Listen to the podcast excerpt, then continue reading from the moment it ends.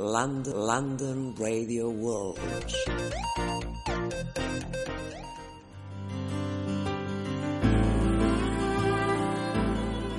Hola, soy Ana María Coborno, estoy en este lado de Perú y realmente creo tan importante este programa, La Luz del Misterio, y de verdad los invito a todos a que visiten y escuchen las narraciones que tiene tan interesantes este programa, con la luz del misterio de Nazca, ¿no? La historia tan ligada a María Raige, que es la que devela y hace de, de esta zona arqueológica única en el mundo un despertar a las ciencias exactas y sobre todo a la evolución de las mentes humanas con este sentido de poder conocer mejor su historia a través de la luz del misterio en este programa que los invito a todos a escuchar. Te van a sorprender de verdad.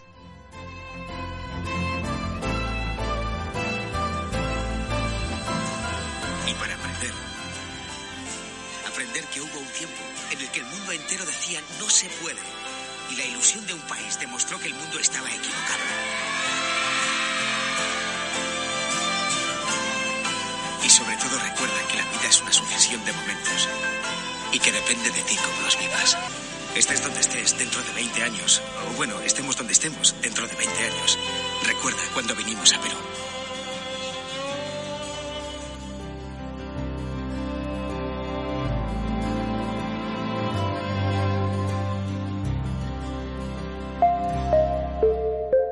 The best life spotlight on mystery.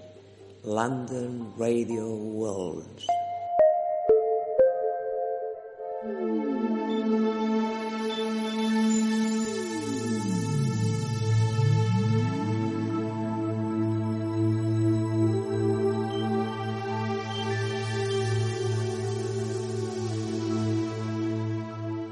Y atención, amigos oyentes, esta es una iniciativa difícil de explicar, pero especialmente espectacular. El programa con Julio Barroso les espera.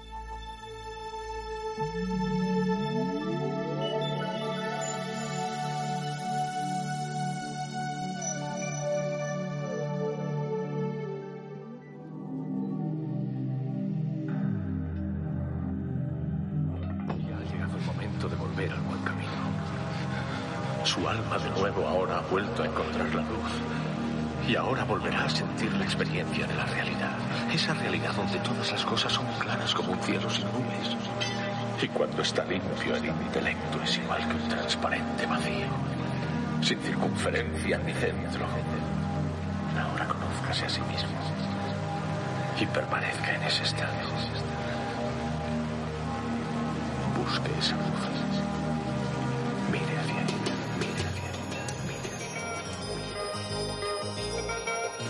Comienza el viaje. Déjate llevar hacia otros mundos. Hacia el mundo de lo desconocido. Hacia otras realidades. Preparado ya para penetrar en la luz del misterio.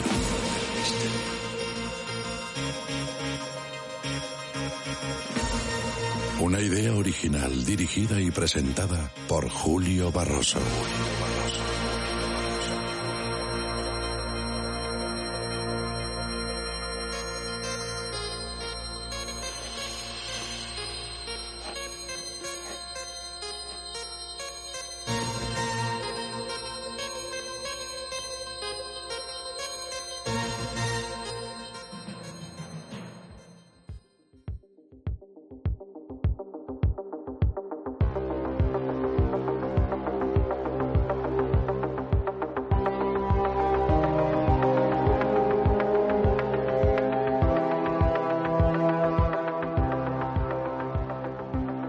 Hola, bienvenidos a la sintonía de London Radio World, a esta cita mágica de radio que hacemos desde aquí, desde la City de Londres para el mundo entero.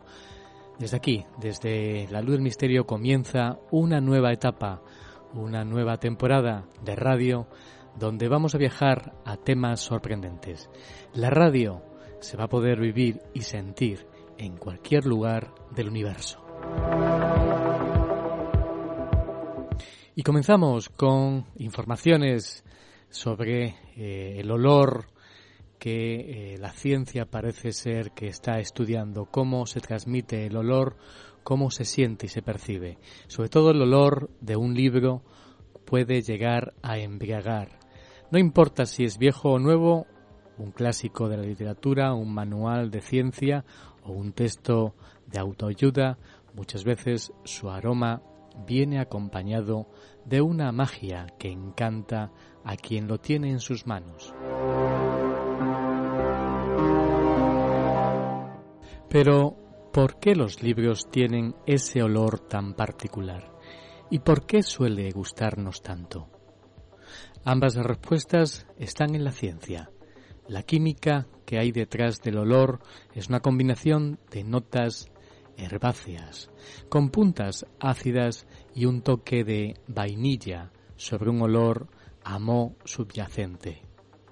Podríamos pensar que es la descripción de un vino, pero no, es la definición del olor de los libros viejos que hizo Matilla Stenley, profesor de ciencias del patrimonio de la University College de Londres en su trabajo Olor del patrimonio, un marco para la identificación, análisis y archivo de olores históricos.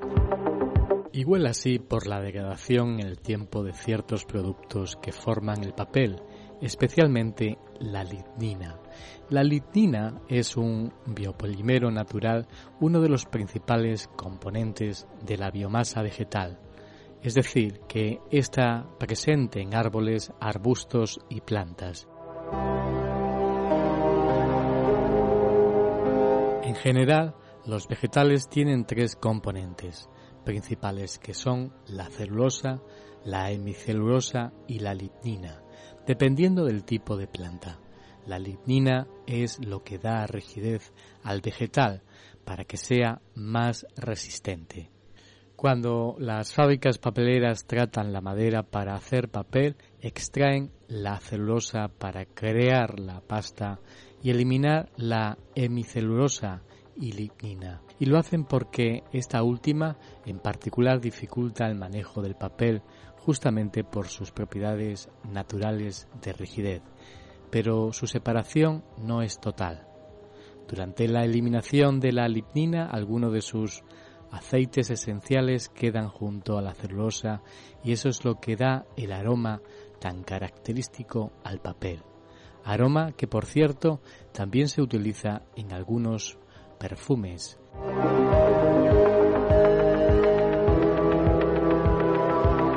Estos restos de sustancias que quedan en el papel de un libro, por ejemplo, junto al paso del tiempo, la exposición al oxígeno y la humedad van degradándolo, provocando ese aspecto amarronado y haciendo que sus hojas sean frágiles, muy fácil de resquebrajarse. Esto es lo que sucede en bibliotecas y archivos donde ciertos libros dejan de ser aptos para el uso del público en general, y cuanto más intenso es el olor, más inestable es el papel entre ellos el papel que contiene diferentes químicos que el cerebro los transforma en aromas. Está la vainilla que huele a vainilla, el ácido acético cuyo olor se asemeja al vinagre, a dehídos de cadena corta que huelen a pasto seco y belzadehído a almendras amargas. Y si combinas todos estos, probablemente obtendrás algo parecido a una bola de helado con caramelo. Algunos de estos componentes también se pueden encontrar en alimentos procesados a alta temperatura como café, tostadas y barbacoa. En el pasado la lignina era un subproducto, un residuo de las papeleras, pero poco a poco se convirtió en algo que es utilizable. Hoy la industria química la transforma en compuestos aromáticos tipo vainilla o vainillol para la producción de perfumes o en los llamados BTX, benceno, tolueno y cicleno, que se utilizan luego para generar distintos productos químicos o biocombustibles. Es probable que con el avance tecnológico en la industria papelera en el futuro el papel no envejezca como lo hace el actual y que dejemos de tener libros que huelan así. Pero el olor de los libros nuevos, una mezcla de componentes químicos, tinta y pegamento, también nos provoca un efecto más allá de lo estrictamente olfativo. Los aromas están estrechamente relacionados a nuestras emociones y el olor de los libros no es la excepción. Es la misma respuesta que tenemos cuando olemos un auto nuevo que tiene un olor que nos indica que no ha sido usado por ninguna otra persona. Y a la vez estamos mirando el auto. Tenemos un contexto que nos dice visual y cognitivo lo que significa ese olor cuando comparamos un libro, sentimos emocionados de tenerlo y contentos con ese olor que también se repite con ciertos tipos de libros nuevos. El olor de los libros viejos, en cambio, nos provocan además un bienestar relacionado a los recuerdos. Sentimos el olor de un libro usado o viejo que acabamos de encontrar, que estábamos buscando o estaba escondido en algún lugar. Olemos un poco de moho de la descomposición del papel y la tinta y del lugar donde se almacenó. Estamos sosteniendo este libro que tiene un olor relacionado y estamos felices. Tal vez aprendiste ese olor cuando eras niño, cuando tus padres te llevaban a las librerías o bibliotecas y ese aroma es muy significativo para ti desde la infancia o tal vez nunca habías estado en una hasta que fuiste adulto, entonces el significado es diferente para ti. Los especialistas destacan que las distintas experiencias de lectura entre un libro impreso y uno electrónico no necesariamente tienen que ser perjudicial. La gente recurre a menudo a la conveniencia de descargar un libro para evitar ir a la tienda o incluso porque es más barato. Pero se piensa que la experiencia que tenemos de un libro real a través de la vista, el sonido y el tacto y especialmente el olor pueden ser algo que en cualquier momento de la vida, no importa cuál sea nuestra experiencia previa, será enriquecedor.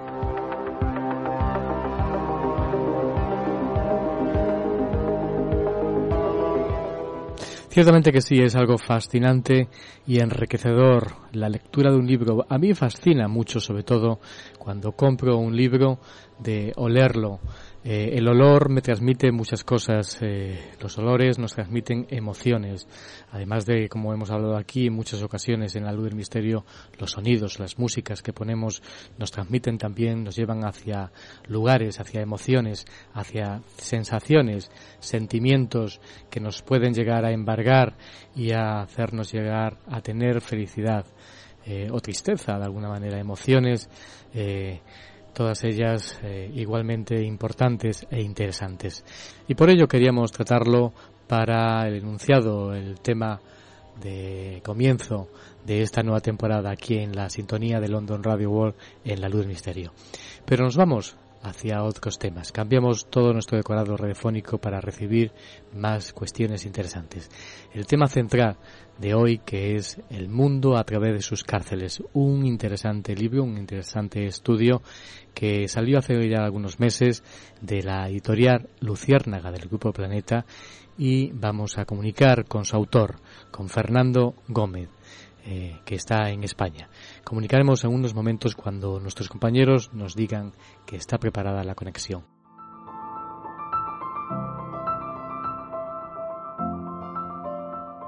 Y habrá más cuestiones interesantes. Hablaremos también en nuestro segundo tiempo con Carlos Ezeta, un joven eh, peruano que se ha hecho muy popular en el Perú, que tiene más de 300.000 seguidores en las redes sociales y que de alguna manera ha hecho que pensar sobre bueno, la situación que vive este gran país que es Perú. Con él conversaremos con eh, Carlos Ezeta y conoceremos su particular visión sobre lo que está ocurriendo en el ámbito cultural, político, social del Perú. Será su particular visión y experiencia.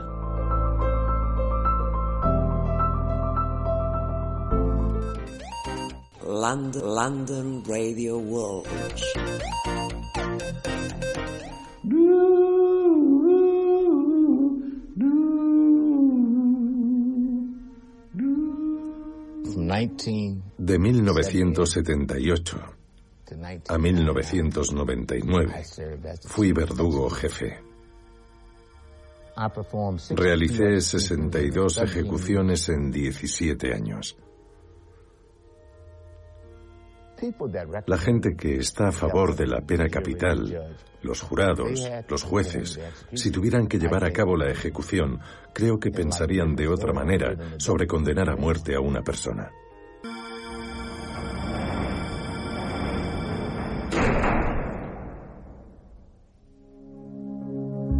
Estados Unidos es el último país del occidente desarrollado que sigue ejecutando a delincuentes. Aproximadamente el 50% de la población está a favor de la pena de muerte y el otro 50% está en contra. Nuestro sistema de pena capital es un sistema fallido. No es una cuestión de venganza, sino de justicia. Pensamos que la pena de muerte tiene un efecto disuasorio. La pena de muerte está contaminada por la desigualdad racial. Que ejecutaran a los asesinos de mi padre no me ha ayudado a superarlo. Si alguien ha quitado una vida, ¿no debería perder la suya? La justicia trata de nosotros como sociedad. Jerry recibió formación para accionar la silla eléctrica y más tarde para administrar la inyección letal. En 1982 pasó a ser verdugo jefe. Solía decir que los miembros de mi equipo hacían su trabajo muy dignamente. Preparaban bien a la persona para dar el siguiente paso de su vida, ver por última vez a sus hijos, dar el último beso a su madre, a su hermana, incluso a su...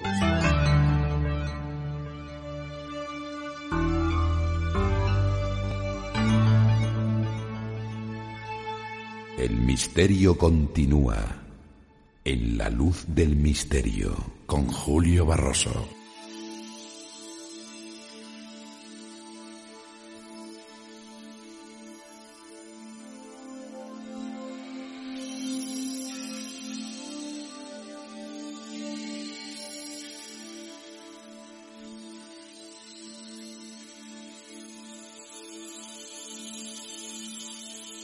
Y viajamos en la luz del misterio en London Radio World, desde Londres hacia España conectamos para hablar del mundo a través de sus cárceles, un trabajo muy interesante de la editorial Luciérnaga del Grupo Planeta con Fernando Gómez. Muy buenas Fernando, ¿qué tal estás?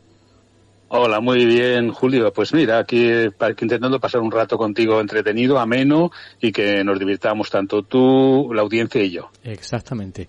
No sabía que eh, nos conocíamos de alguna manera. Yo, yo te había seguido bastante en las redes sociales, en internet, tus diferentes trabajos, pero bueno, no sabía exactamente que habíamos eh, coincidido tanto realmente eh, en todo esto de las redes sociales.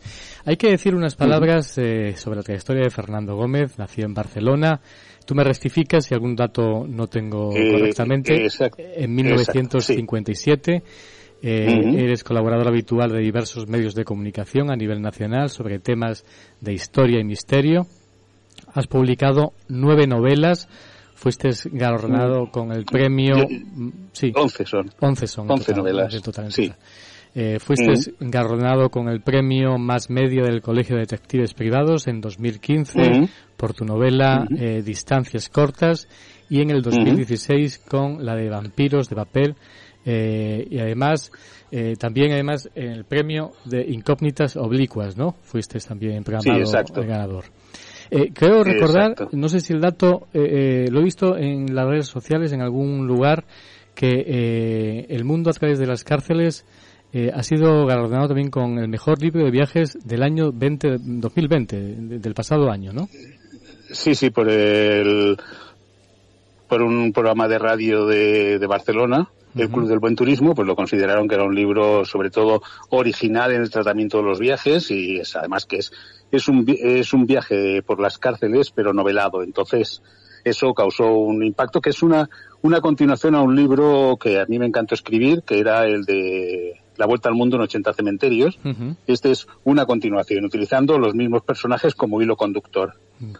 vamos a indagar, vamos a empezar a, hablar de este gran trabajo tuyo, este último trabajo, porque comienzas en París. El, libro explica que en 1828 Víctor Hugo describe cómo se engasaba, eh, cómo engasaba un verdugo, una guillotina, y de ahí se inspiró para escribir, no lo sabía, el último día de un condenado a muerte. ¿Es así, realmente? Eh, es así, realmente. Víctor Hugo, a partir de entonces, de ver esa... Eh, bueno, él vio cómo preparaban el, el cadalso, cómo preparaban el, el, lugar de, de, muerte, eh, donde tenía que ponerse el verdugo, cómo el verdugo estaba practicando, y entonces eso hizo reflexionarse bastante lo de la pena de muerte, el descubrir que la pena de muerte eh, es una cosa que va en contra de la civilización humana, y entonces él escribe, escribe ese libro y con la vida que tiene siempre Víctor Hugo para contarnos las historias y para contarnos lo que está viendo ese ahí. Y ese punto, pues me sirve un poco para empezar el libro, porque el libro no empieza eh, con las cárceles, bueno, eh, explicándolas las cárceles, sino que empieza con, con los verdugos. Eh, que cuento una serie de historias de verdugos que son los que dan pie a después continuar. Con eso, con eso vamos a también a ir indagando poco a poco. Quiero ir preguntándote cosas.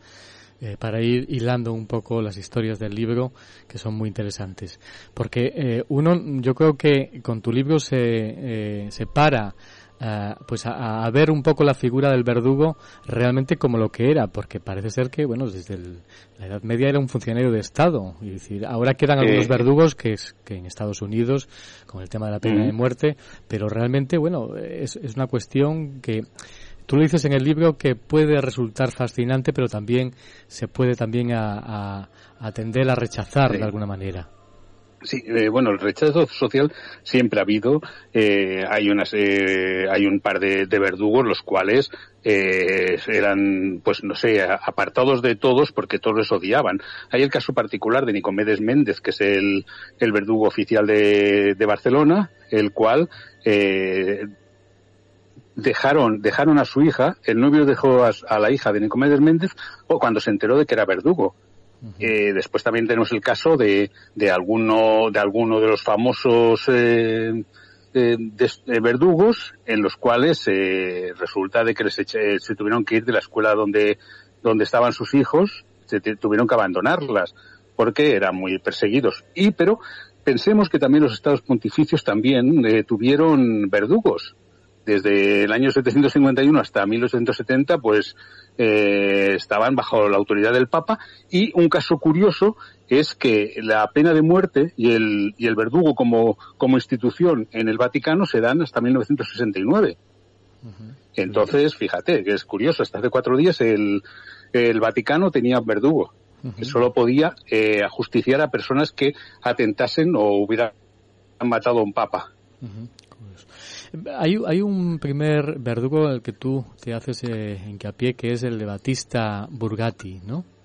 Exacto, es el, exactamente, es de lo que hablábamos, es el primero, eh, bueno, es el más famoso de los verdugos que tiene el Vaticano y era una persona que, que, que vivía, eh, que, que además este tenemos constancia de todos los, de que eh, hace, de, de que ejerce el oficio eh, por, porque los anotaba todos. Entonces, durante 16 años, desde los 16 años hasta los 79, pues él estuvo eh, haciendo ajusticiamientos y hay 516 ejecuciones que los lleva él minuciosamente anotadas. De este de Bugatti, eh, hay Charles Dickens cuando, eh, cuando escribe su libro Estampas de Italia, pues ¿qué, qué hace? Eh, nombra una ejecución que por lógica de ser hecha por, por Bugatti, porque son los mismos años, entonces la explica minuciosamente cómo, de qué manera colocaba la cuchilla, cómo, cómo caía, eh, cómo caía, cómo le cortaba el cuello, y era es, esa persona, es el, uno de los grandes eh, verdugos que han existido en la historia.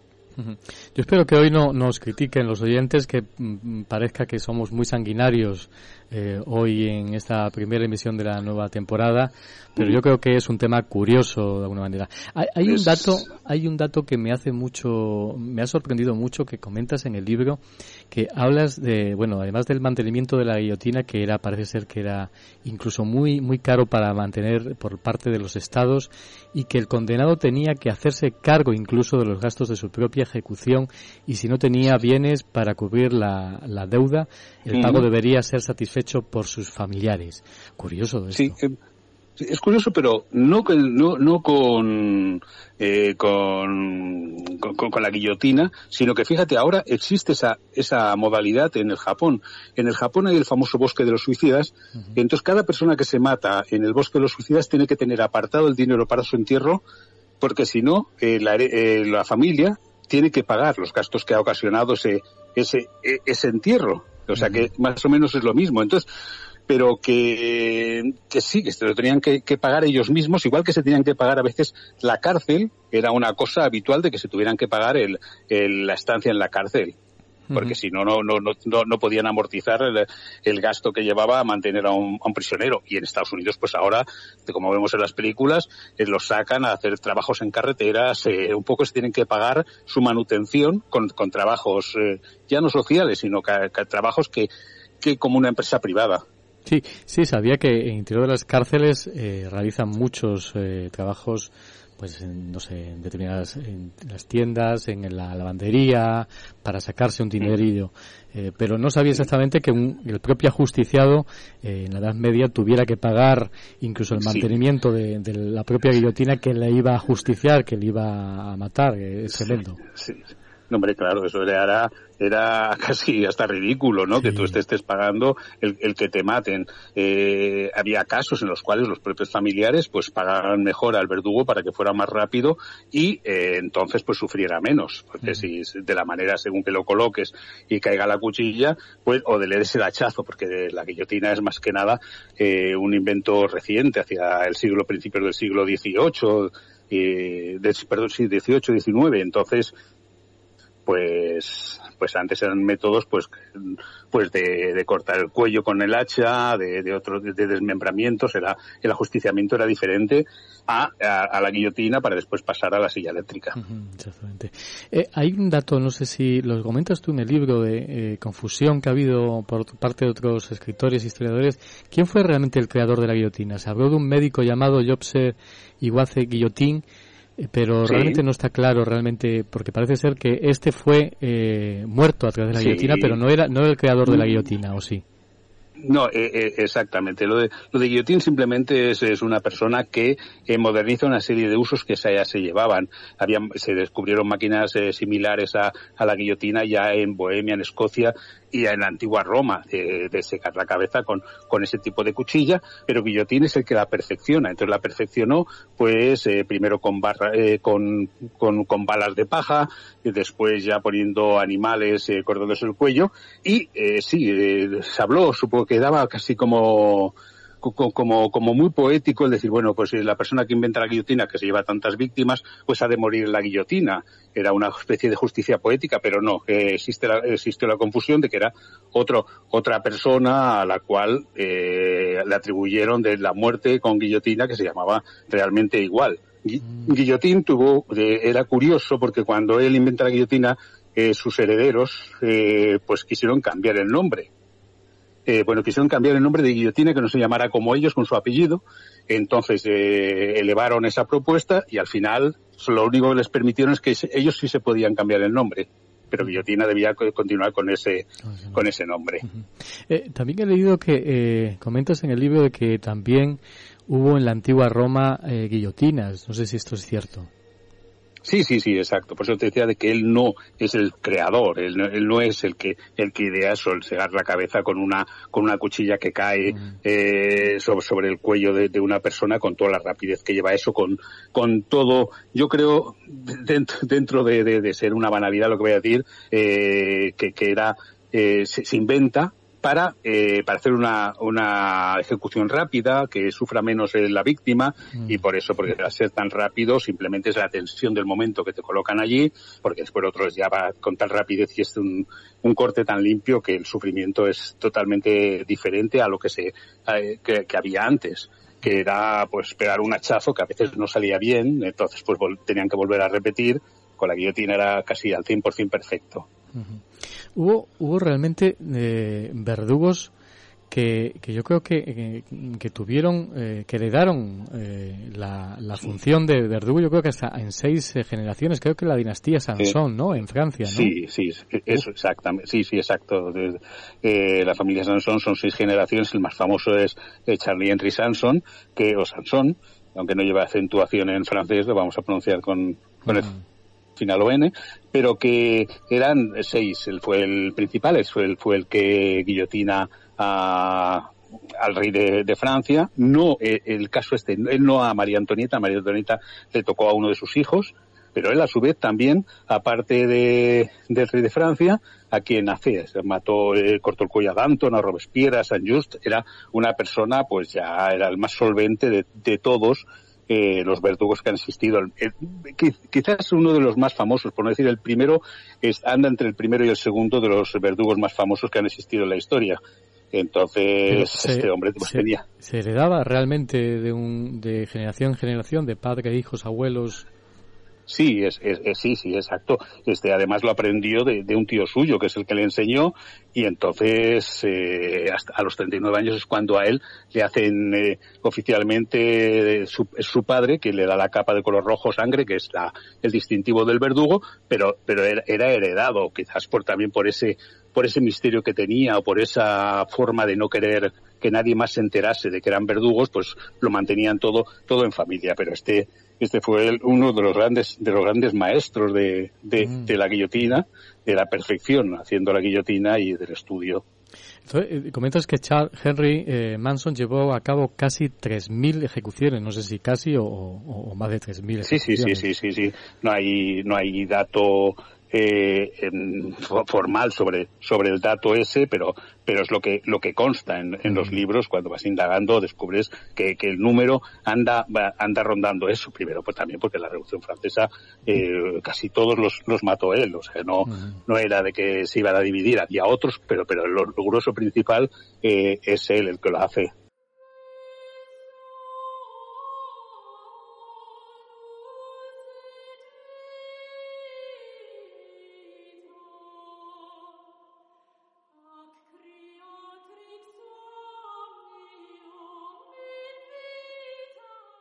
Más datos curiosos porque comentas en el libro, por ejemplo, eh, vamos a, las tierras donde nos encontramos aquí haciendo el programa, en la City de Londres, en Londres, un verdugo inglés, el William Marbow, eh, parece ser, comentas que aquí era casi el oficio más deseado en el siglo XIX en Inglaterra.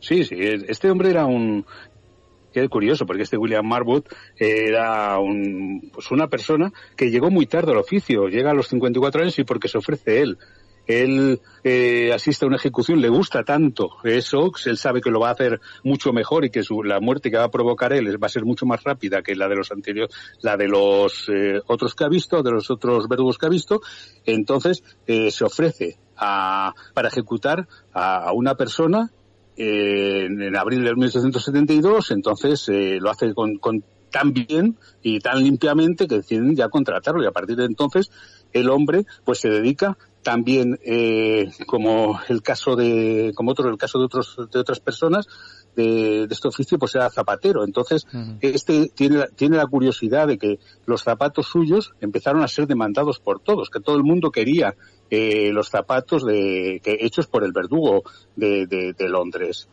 Era un personaje que ya empezó a la popularidad eh, a, nivel de calle de lo que era un verdugo eh, hay otro otro también británico, o que sirvió, vamos, a la corona británica, Albert Pierre Point, que este ejecutó en la horca este, 430 este hombres y 17 mujeres. Me imagino que este sería el, este es el, el número uno, este el número uno cuando decía lo de Sansón, eh, pues ponía en, eh, lo ponía entre primera y segunda posición, pero es que Albert Pierpoint, por, por lo reciente y porque además él escribió eh, un libro que se llamaba Ejecutor Pierpoint, es una persona que no se enteró ni su mujer de que era verdugo. Él iba, hacía los ajusticiamientos, volvía y este pues vino vino a España porque bueno perdona no a España sino a la península ibérica porque hizo alguna ejecución en Gibraltar.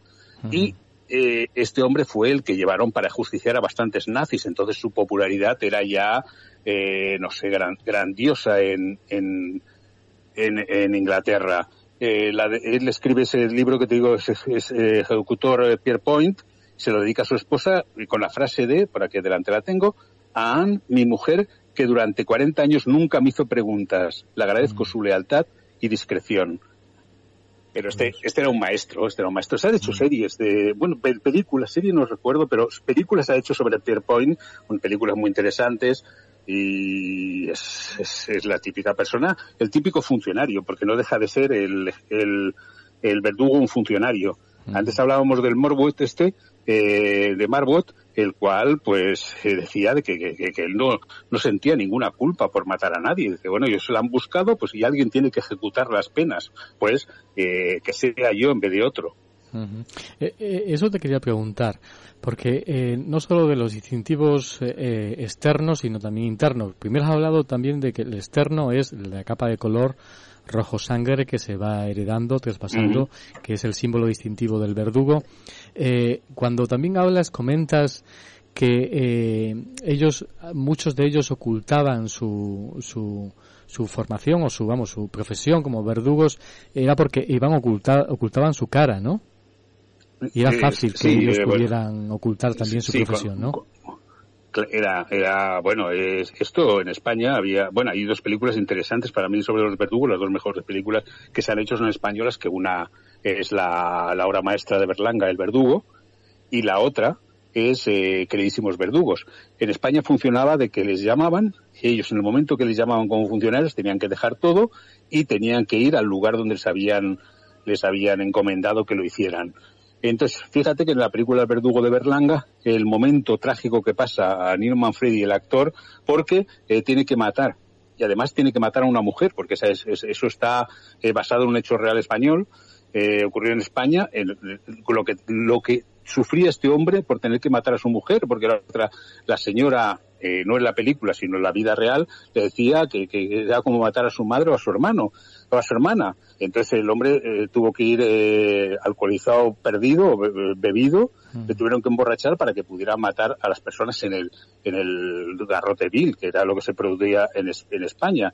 Entonces, es, eh, ya te digo, el funcionamiento al menos en España era así, era, te llamaba, le llamaban, nadie lo sabía, ni los de, la gente que vivía con él en la ciudad o en el pueblo, ni su mujer, cogía un maletín que él, que él llevaba parte del garrote vil y se dirigía a la cárcel a la cual pertenecía. Y ahí es donde él montaba todo el sistema, montaba en el palo, eh, montaba el, el, instrumental de agarre al cuello y a la frente y el, el clavo que se introducía, pues, que se, que atrás hacía hacía presión.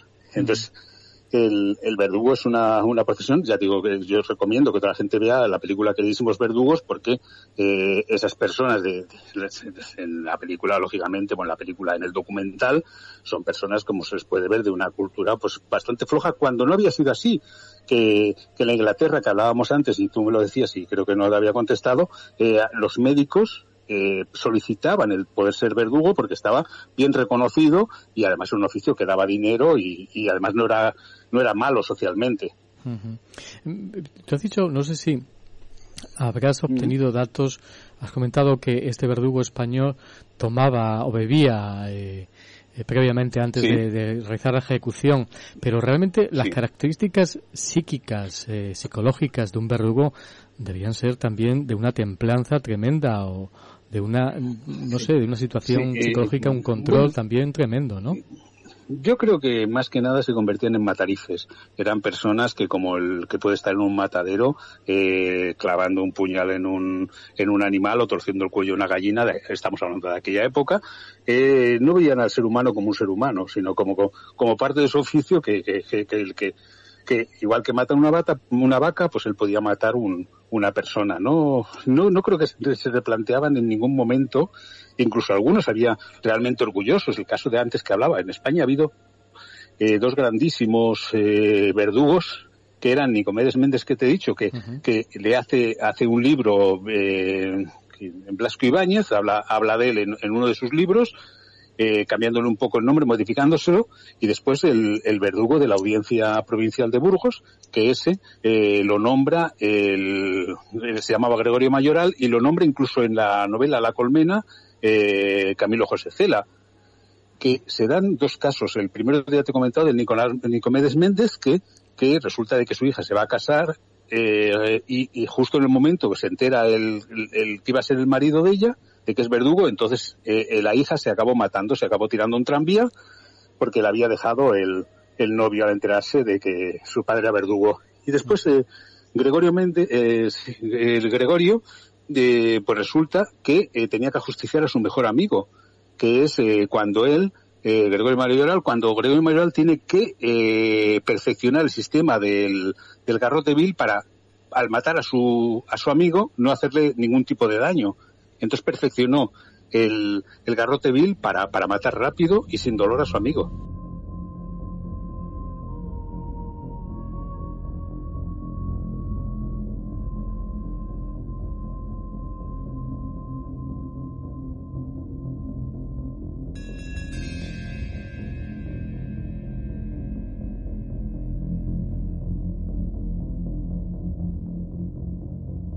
Vamos a cambiar del entorno de verdugos. Hay una parte ya apasionante eh, que recomendamos lógicamente cuando se lean este vean libro, El mundo a través de sus cárceles, van, van a disfrutar muchísimo, que es el mundo de las cárceles, la redundancia que es. Empiezas aquí en Londres, además, en la Torre de Londres eh, y la prisión de sí, sí, Exacto. Eh, la, Torre de Londres, que, que, bueno, que no es la típica prisión. La, las prisiones que ahora conocemos, pues, eh, se datan, pues, hacia mediados del siglo XIX, es cuando, cuando empieza a concebirse la cárcel como, como es ahora. La Torre de Londres la saco como pie, igual que en la introducción hablo de, los verdugos, pues está como pie para ya lo que es una cárcel. Cuando una persona descubre que, que puede haber eh, peor que la muerte. Eh, si he empezado con los verdugos es para hablar, eh, para hablar durante 10 páginas o 15 de, de la muerte por, por, estos verdugos y y para descubrir de que hay algo peor que, es la, que la muerte, que es la pérdida de la libertad. La pérdida de la libertad es lo peor que existe. La Torre de Londres... Eh, la Torre de Londres fue una cárcel real, comentas? Eh, sí, exacto, exacto. Fue eh, eh Bolena. encerradas, y dices que siguen encerradas eh, dos de las seis esposas de Enrique VIII. No sé, esos Exactamente, ahí murió eh, Ana Bolena, que tiene la famosa frase de no te daré mucho trabajo, tengo el cuello muy fino, que le dijo al, al verdugo, y la otra es Kathleen Howard, que también era de Enrique VIII, que era la quinta esposa, que eh, durante toda la noche estuvo practicando cómo colocar el cuello de la, para de la mejor manera que se lo pudieran cortar. Entonces, esta, esta cárcel sirve para un poco hacer la traslación entre lo que era eh, una cárcel real, en el cual eh, era, era muy diferente, las celdas eran totalmente diferentes a lo que fue posteriormente que nos encontramos en, en Filadelfia, sobre todo, ya el concepto de, más moderno de, de cárcel de lo que entendemos ahora. Este, esto sirve también, la Torre de Londres, para hablar de las torturas, porque allí era un lugar eh, donde cuando se visita se nota, se palpa el, que hay tortura, que, hubo torturas, aunque Londres, aunque no saquen el libro, tiene un lugar que es el, museo, el, el Museo de la Tortura, que, eh, que resulta que, que, ahí ves un poco todos los artefactos de, los cuales sirven para torturar el potro, etcétera, etcétera. Pero la Torre de Londres me sirvió eso como, como pie para eh, continuar y ya irme a la cárcel moderna que podemos ser la, la cárcel de Holloway, que es una cárcel ya convencional, eh, porque el libro, cuando yo me pregunté el libro, ¿qué, eh, digo, ¿qué, ¿qué, puedo contar yo de las cárceles? Si, no, si cuento las cárceles como tal, es muy monótono, porque una cárcel es un edificio no, no excesivamente bonito, en el cual la única finalidad que tiene es que no se escapen los presos. Entonces, por ese lado, cuando, cuando intento hablar de, del edificio, pues lo, lo, aparto para contar la vida e historias de personas que han estado dentro, que es lo que realmente me interesaba el personaje preso. La Torre de Londres, en cambio, pues es la, gran eh, la gran prisión eh, medieval que, que te da pie así a ver un edificio construido precioso. La cárcel de Holloway, que, que es la que también hablo de Londres, pues eh, resulta de que ya no existe.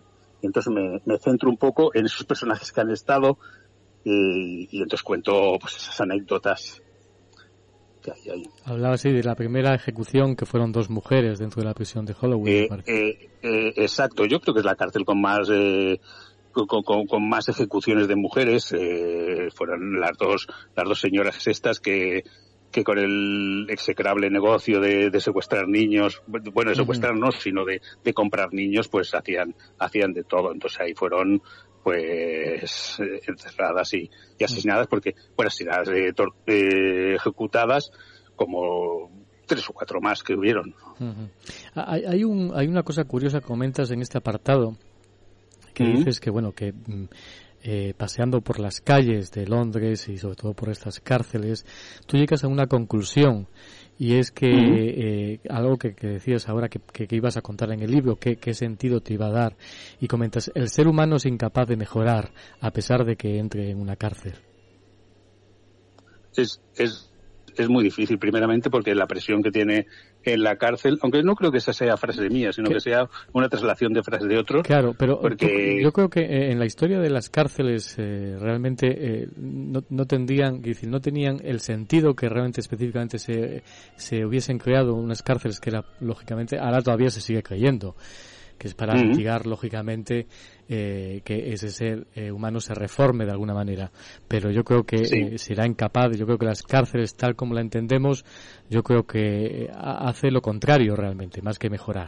hace lo contrario. Por, eso, cuando lleguemos a Filadelfia comentaremos de, del sentido religioso de la cárcel como penitencia. El que está ahí dentro está para, para hacer una penitencia, para solo pensar en lo que ha cometido, para no volverlo a cometer, con un ojo, con un agujero en lo, alto del techo para poderle mirar y que se sienta siempre vigilado. Eh, la cárcel, lamentablemente, eh, no es reformadora, aunque nos gustaría y aunque los mm. conceptos son, sean de reformación, no existe. Eh, cuesta mucho la, la, reintegración de la persona que sale de la cárcel. ¿Por qué? Porque vuelve al mismo círculo habitualmente del que ha salido. Entonces es un poco la pescadilla que se muerde la cola y entonces, pero, pero claro, también lo que es terrible es la cantidad de gente inocente que puede hablar en una cárcel. Hmm. Por eso siempre se decía de que la pena de muerte no debería existir porque solo con que se mate a una persona inocente ya no le no justifica todos los muertos que, pueda que pueda hacer la, pena de muerte. Vamos a hablar de otra cárcel, también aquí en el Reino Unido, eh, y de un preso que me parecía muy muy especial, que es el preso, el preso C3-3 en la cárcel de Reading, eh, en el condado de Berkshire, Inglaterra, Oscar White, ¿no? Bueno, sí, exactamente. Oscar Wilde es el preso por este, es uno de los presos que siempre tendremos en la, en la mente. Están así él, está Nelson Mandela. Hay mm. cuatro o cinco personajes que, que enseguida este no es el momento, es, el, es un corto espacio de tiempo de su vida, pero eh, que, que, que, le cambió totalmente a partir de, de estar en la cárcel y es este sí que ya no se, no es que no se reformó, sino que no le permitieron el que llevara su vida anterior, perdió todo por culpa de, de, su, de su gran cultura, de, de ser una persona inteligente, perdió todo por culpa de, por su culpa. Lamentablemente todo fue por su culpa. ese se recibía el C, C, 3C, que después cuando más adelante se descubre que, significaba el bloque de celda C, piso tercero, celda 3. Entonces está el C33. Eh, este, este, este gran escritor Oscar Wilde, que ocurre de que mantenía una relación con un, con un chico, con Alfred Douglas, que es uno de los eh, más importantes, es el noveno marqués de Queensbury, que sería, bueno, era el hijo del, del noveno marqués de Queensbury, que que resulta de que le denuncia eh, al padre. Hmm. Entonces, por una denuncia que después se gira eh, completamente y que acaba en la cárcel. Escribe uno de los libros más interesantes que, eh, al menos epistolar que existen, que es el de Profundis, y hmm. escribe eh, también el, el, un, famoso libro que, que basado siempre en, en la cárcel de, de, Reading, que es La balada de la cárcel de Reading. Hmm. Entonces, pues él cuenta allí toda la historia de, de lo que pasó allí, de esa soledad que tenía, de, de la añoranza y de cómo estaba perdiendo, cómo empezaba a notar que iba perdiendo todo, que ya el favor del público que tanto le había lavado, teniendo en el mismo momento igual dos obras de, teatro a la vez, que era una cosa muy improbable que hubiera hecho nadie, porque estaban en el mismo momento cuando él está le acaban metiendo a la cárcel, tenía en, el teatro, hacía la importancia de llamarse Ernesto, y un marido ideal, y era un hombre que estaba en la cúspide. Quizás el creerse intocable fue lo que le perdió. Eh, eh, ¿El, nombre de Reading vino por, por este preso, por Oscar Wilde o no? No, no vino de eso y mira que, que yo lo, he consultado porque es que no daba eh, que, que, que, Reading, que, que, mira que, se acerca tanto a decir, bueno, una escritora que había allí, pero que no no lo marca, él no, no él, él no le da el nombre, ya se llamaba antes Reading ah. que, que, él, que, antes de que él estuviera. Vamos a, a, otro lugar, a Dublín, en Irlanda. Es la prisión de, de Kimanham. Eh, ¿En esta qué ocurría en esta prisión? Bueno, esta es la, una de las más famosas, de la, eh, sobre todo en la lucha de los derechos por, de la mujer por, por la igualdad. Entonces está. Pero en esta, eh, que, la curiosidad que hubo es que hubo un momento en que la gente se dejaba detener para que le tuvieran allí, porque es el momento en que, en que, en que vino aquella famosa fiebre en la cual la gente iba, iba muriendo por la calle, entonces, eh, porque el que haya estado en Dublín, pues habrá visto el monumento a, esa epidemia tan brutal que hubo, que, que se iba llevando a la gente. Entonces, eh, hubo una peste en la patata, y que, y que y entonces la gente como no tenía iba, muriendo por la calle que quedó devastada eh, Irlanda con, con esa con esa epidemia bueno con esa con esa enfermedad que producía la patata pues entonces querían que les encerraran en la cárcel para eh, al menos comer algo caliente para comer algo que fuera más saludable que lo que podían conseguir por la por la eh, por la calle. También es una cárcel que servía, que sirvió como muchas del Reino Unido para eh, embarcar gente para Australia. Entonces es uno de los puntos importantes en los cuales salía gente, los presos, los, eh, los condenados, pues salían con dirección a, allí a Australia.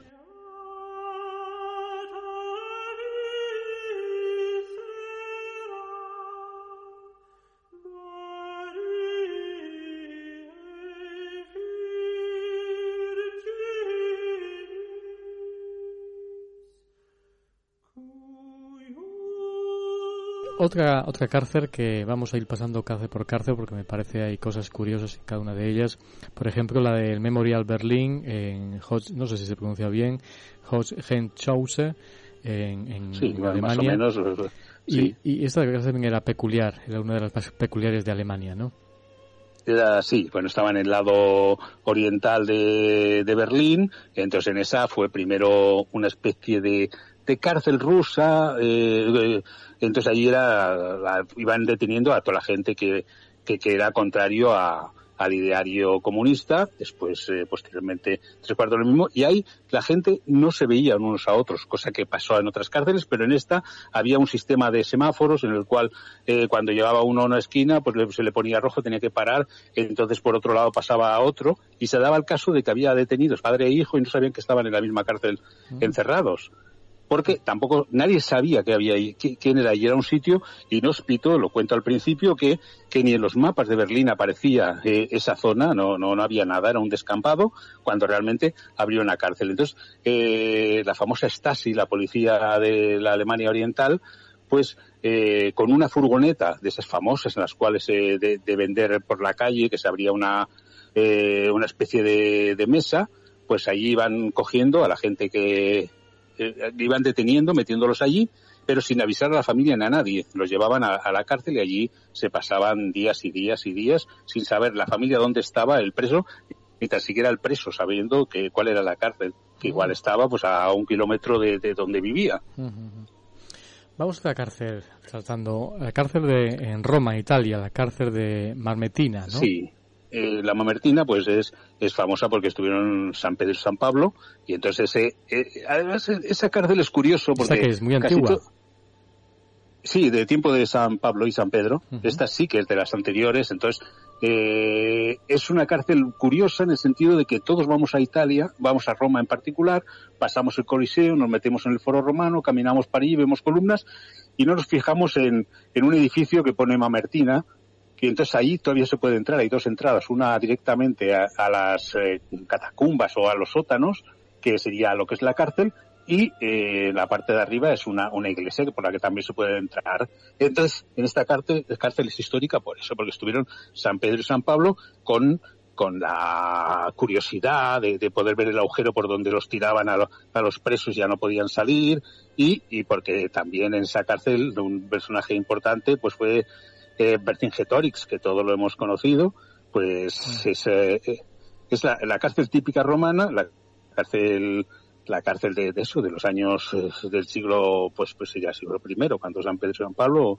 pues entonces es, eh, yo la recomiendo porque no es que tenga nada, es pequeña, pero simplemente por la historia que lleva de que esos dos personajes históricos que cambian sobre todo el concepto de, del mundo, eh, siguiendo las enseñanzas de Jesucristo, pues la, lo hacen, estuvieron allí y, y allí fueron pues muertos, les dieron muertes mientras estaban en esa cárcel. Nos vamos a otra que tiene el nombre eh, inglés, eh, que es el Hotel, Hotel Four Seasons en Estambul, en Turquía, que nunca había pensado. El hotel de la cuarta temporada, o así. Sí, sí, sí, sí, sí. Es, bueno, en el hotel ya no, ya no, no, no, ahora es un hotel. Ah, sirvió de cárcel y ahora es un hotel. Ah. Sí, es, es, exacto. Hay un momento que se rumorea, ¿te acuerdas de aquella famosa película, eh, ¿cómo se llama? La Expreso Medianoche, de que, de que fuera, que pudiera ser la cárcel donde estuvo, al final tampoco es verdad porque, porque el Expreso Medianoche, eh, tiene parte de verdad y bastante parte de mentira. Entonces, eh, esa, esa, cárcel pues podemos disfrutarla como hotel, pero ya no eh, podemos ver nada. Saber que en esa que en ese apartado pues estaba estaba la cárcel y, poca cosa más. Este es un poco las historias que puede haber dentro y más que nada centrada, pues, pues más que nada en el personaje de. está, en vigencia este hotel? ¿Se puede visitar este hotel? O, sí, sí, sí. El hotel es un hotel yo, normal. He estado, en un hotel en Turquía, en Casablanca, por eso no desconocía que un hotel sirviera de en Estambul de, sí, cárcel anteriormente. Sí, sí, exacto. Entonces, pues, eh, bueno, fue reformado y es un hotel cinco estrellas que se puede ir tranquilamente, pero que no vas a encontrar eh, nada, ni, ni celdas, ni nada. Vamos a Israel, la prisión de Jesús, se llama en Jerusalén. Sí, bueno, esa, esa, pues bueno, esa es entrar en, en la zona del Santo Sepulcro, entonces uno de los apartados eh, está la, la, cárcel donde estuvo Jesucristo y bueno, se supone, ¿eh? desde mm. eh, los siglos V y VI se habló de que hay que ir a la cárcel y de ahí vienen un poco los ejercicios espirituales o, o las, o las celdas loyolistas, eh, que la habremos oído muchas veces, pues viene de que ya la gente para para encontrarse consigo mismo, iban hasta allí, al lugar donde decían que había estado Jesucristo encerrado, y se metían allí y, querían pues espiar sus, sus, sus pecados estando encerrados sin este, para simplemente las 24 horas del día estar pensando en lo que han hecho mal, lo que deben hacer bien, y eso fue. Es, es una cárcel también que, que, pequeña, es una especie de, de, de, agujero en el mm. cual de la roca. Te refieres al, del Santo Sepulcro, ¿no? Sí, en la de al lado. No es que esté en el Santo ah, Sepulcro, está en un edificio, está en un edificio al lado. Sí, entonces pues ahí lo único que se ve es pues es eh, una piedra con dos agujeros en los cuales se suponía, o se supone, o, o, se dice de que en cada pie, eh, de cada agujero se metía un pie y entonces por debajo se ataba con una cadena y así ya, ya no podían escapar y que ahí fue eh, la, única noche que estuvo preso Jesucristo, que no estuvo más que una noche, antes de hacer el camino, el, camino de la Vía Dolorosa. Para quien le interese ir por allí, pues simplemente busquen Basílica de Leche Ome, perdona, de Leche Homo, y entonces eh, allí es donde, donde estuvo Jesucristo, o se supone que estuvo, tampoco es un hecho 100% probado. Bueno, curioso, muy interesante visitar ese, ese lugar. Eh, nos vamos a, otro país que, con el que nos vamos a quedar con varias cárceles, que es un país donde yo creo que eh, ha creado muchos mitos, que es Estados Unidos. Esther State Penitentiary es la, en Filadelfia la primera eh, cárcel que tú haces referencia en este país, Estados Unidos. Y además hablas también de, dentro de esa historia de un perro labrador que es Pep, ¿no? Sí, sí, sí. esa cárcel es muy, es muy curiosa. Eh, eh, primero por, por, por, cómo fue eh, bueno diseñada el concepto que hemos contado antes que hemos hablado el concepto de estar eh, una cárcel como eh, como penitencia, de ahí penitenciaría. Entonces, eh, en esa cárcel estuvo también, para tomar nota, eh, Al Capone. Al Capone, la cárcel más bonita, en la cual está más bonita, o, o, que es preferible ver antes de la de Alcatraz, es la de la penitenciaría del Este en, en Filadelfia, que además está céntrica. Si cuando uno va eh, cuando uno va, pues eh, fíjate en la película Rocky, que sube unas escaleras y arriba siempre está al lado del museo de Filadelfia y, y toca las fanfarrias famosas del Rocky, pues está muy cerquita, está a muy pocos metros de esto. El perro Pepe es curioso porque es un perro el cual estaba, fue, eh, estuvo condenado a cadena perpetua, es un caso pues curioso, gracioso, simpático. Le condenan al perro Pep que era un perro labrador, eh, le condenan a, cadena perpetua porque eh, ha atacado al gato de la alcaldesa, de la mujer del, perdón, del alcaide, la mujer del alcaide, pues le ataca al gato. Lo meten, lo dejan allí y lo metieron en cadena perpetua. Pero hay su pequeño truco ahí porque resulta de que el alcaide eh, pensó, pensó y que además se acertó de que si los presos tenían una mascota, eh, se comportarían diferente, ya no tendrían tanta violencia. Y entonces a Pep, a ese perro lo dejó vagar por todos los lados y entonces los presos empezaron a encariñarse con él y, y entonces se vio que la agresividad de los presos bajaba.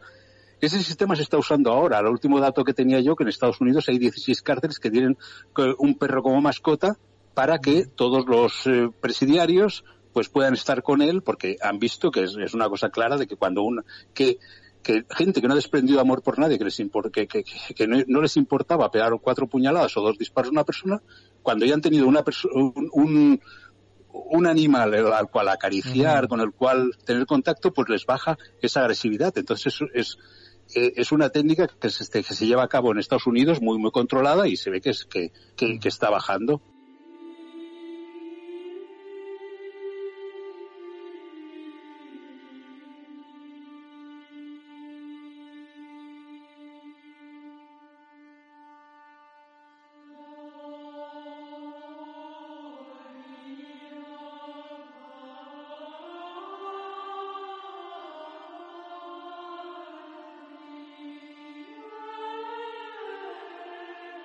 Eh, vamos a la prisión, a la famosa prisión de Alcatraz, que sí que hablamos de esos mitos, de muchos mitos y muchas leyendas relacionadas con la historia de Alcatraz en San Francisco, en Estados Unidos. Y bueno, ahí estaba Robert Franklin Stroh, que es uno de los eh, más famosos presos, ¿no? Sí, sí, sí, sí, sí. Eh, este es el más famoso. Bueno, hay una película, la del hombre de Alcatraz, que interpreta a Burr Lancaster, que es ese papel. Él eh, no es cierto que sea eh, que esa película eh, sea cierta.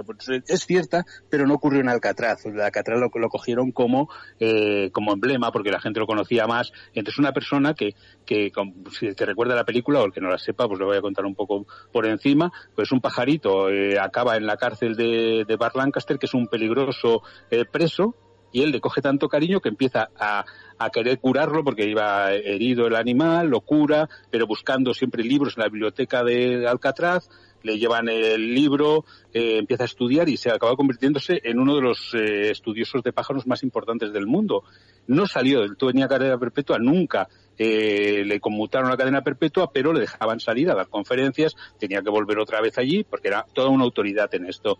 Entonces es, es para mí el caso eh, más eh, entrañable de Alcatraz. La, la, prisión de Alcatraz a mí eh, es bonita como viaje porque está muy cerca de, de, de, de la bahía de San Francisco, uh bueno, está, bueno, la bahía, pero del puerto de San Francisco, de, del, del muelle de los pescadores, entonces está muy cerca, en un viajecito corto te lo haces en, un, en el barco que te lleva hasta allí, pero es que la, la cárcel, la celda de Al Capone no tiene el encanto de la que podemos encontrarnos en Filadelfia.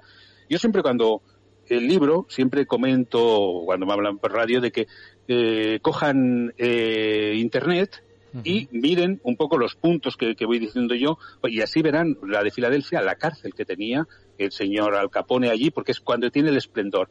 Cuando ya está en, en Alcatraz ya no tiene el esplendor de, ese poder, ya es una persona que ya está muy tocado, que ya, ya, ya, está demasiado controlado por, por la policía, ya, ya el resto de, de grupos eh, mafiosos ya tampoco le guardan ese respeto que tenía antes y entonces la celda, si la ves, es una celda sencilla que han puesto una foto de Al Capone, pero que no es la historia más interesante de, Alcatraz.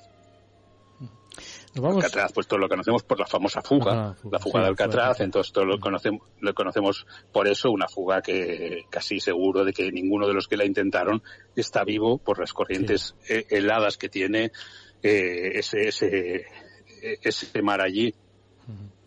Nos vamos de Alcatraz y de Estados Unidos a otro país que es el Palacio Negro de Lecumberri, que es en la Ciudad de México. ¿Qué peculiaridades pues, tiene esa cárcel?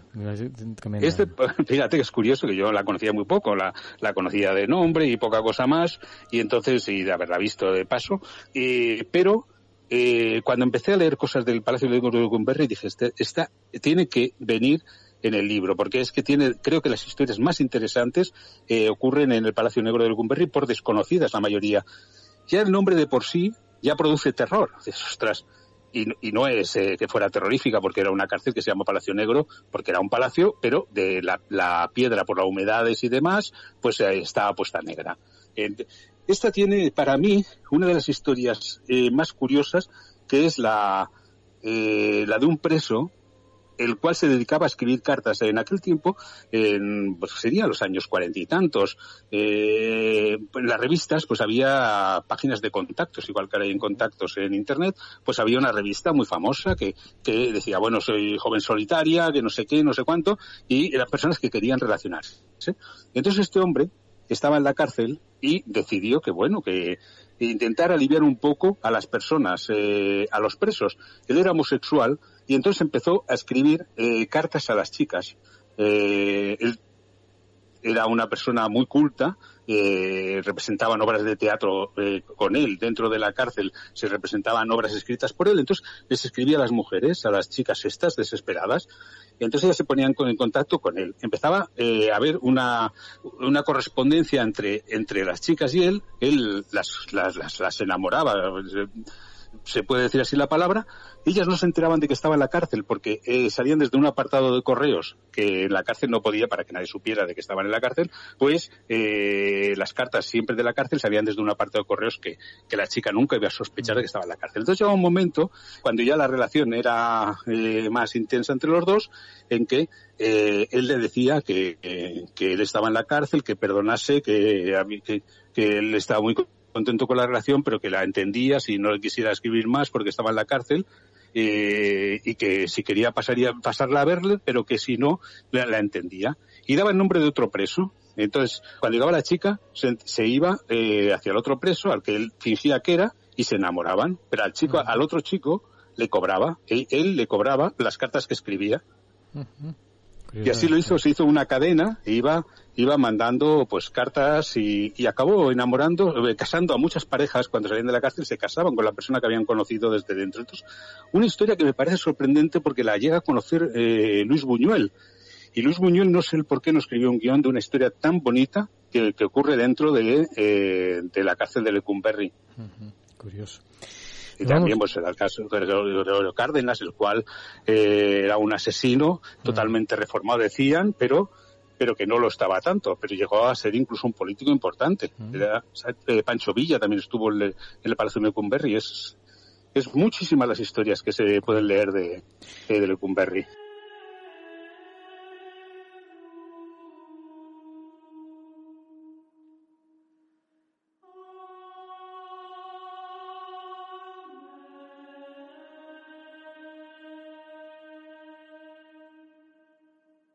Nos vamos a, Colombia, a la catedral eh, en Vigado. Eh, esta como, ¿Qué cuentas en, esta cárcel tan peculiar también en Colombia? Yo, creo que todo el mundo ya la, historia de Pablo Escobar la conoce ya tan sobradamente que, que, que, es su cárcel. Es la cárcel que él idea que él monta a su gusto, que dice, bueno, voy a estar en una jaula, pero una jaula de oro en la cual las paredes se podían tirar de una patada, como ocurrió cuando se escapó de allí, que la, tiró, tiró, tiró la valla una patada.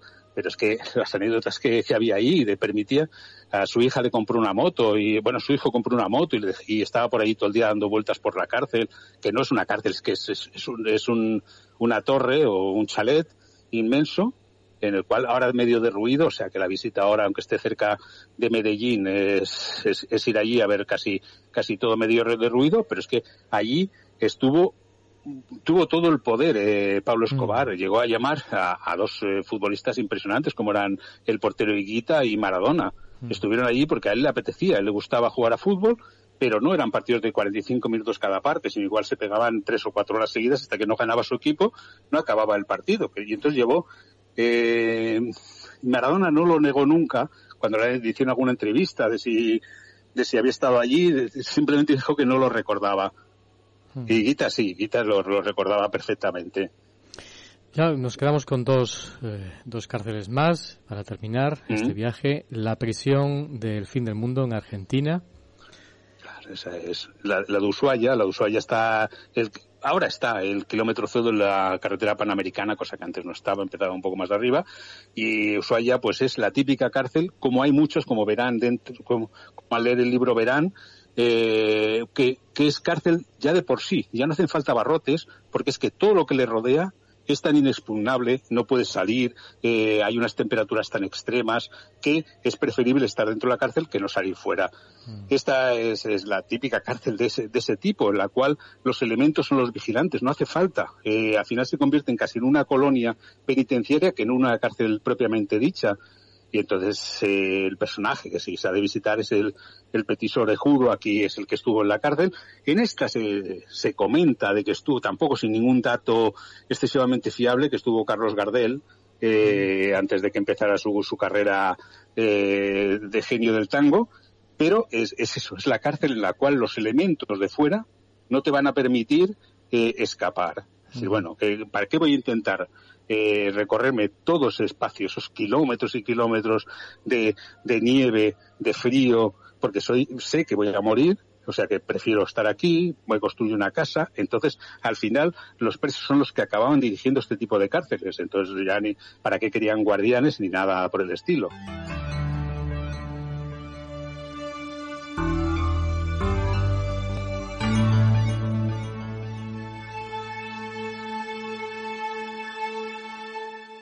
The best life spotlight on mystery. London Radio World. La luz del misterio con Julio Barroso.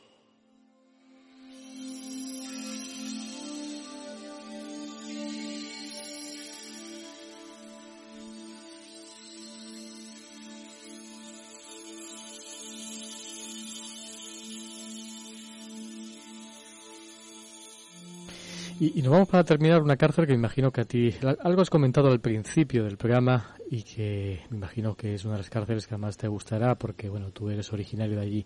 La cárcel modelo de Barcelona. Sí, yo creo que eso sí que ha hecho, sí que se ha hecho bien en Barcelona, es conservar la cárcel.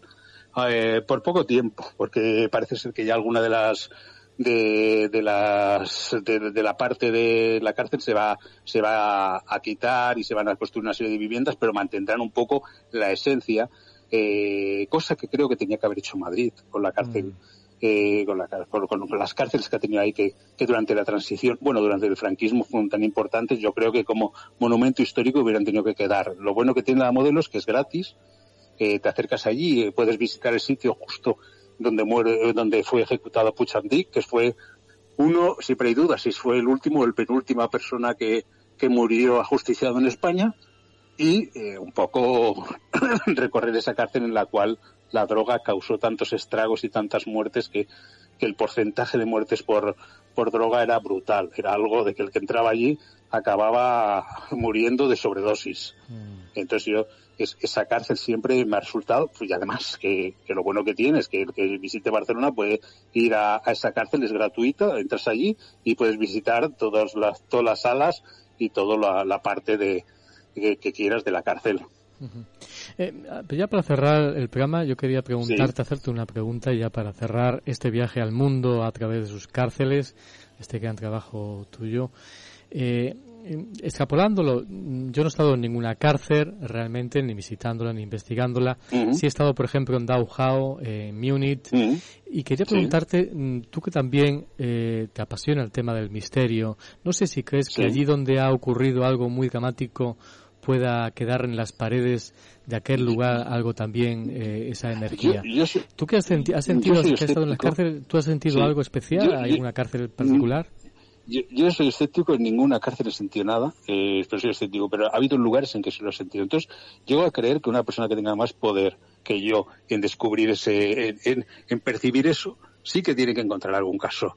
Yo a mí me pasó, no tiene nada que ver con las cárceles, pero a mí me pasó en la playa del desembarco en Normandía, la Domaja sentí una sensación que nunca la había sentido. Sabía que allí, aunque no me lo hubieran dicho, hubiera sabido que allí había pasado una tragedia, que había muerto gente. Porque, no sé, no sé la sensación, esa sensación extraña. En la cárcel ahora está de moda también en algunos, en algunas de ellas, en la de Filadelfia, por ejemplo, que hablábamos, mm. hacer un tour nocturno en el cual pues eh, comentan de, que se ha visto, pero seguro, a ver, siempre el, el, cuerpo humano y, el ser humano eh, deja, deja estela de, su, de, de, de, su paso, ya sea en el recuerdo, ya sea por una serie de, de, cuestiones físicas que eh, seguro, seguro que, que se, se, tiene que ver y además sobre todo se nota más, vosotros lo sabéis, los que habéis estudiado más a fondo, en sitios de dolor. Mm. En sitios de dolor es mucho más fácil. En que... te decía que era tremendo, se siente tremendamente. Sí, sí, sí, sí. es como, como se como si vas a un cementerio, pues hay en algunos puntos, en Highgate, por ejemplo, de, de Londres, pues, pues mm. notas una sensación extraña. No sabes explicarla porque nunca el misterio se puede explicar si no dejaría de ser misterio. Mm.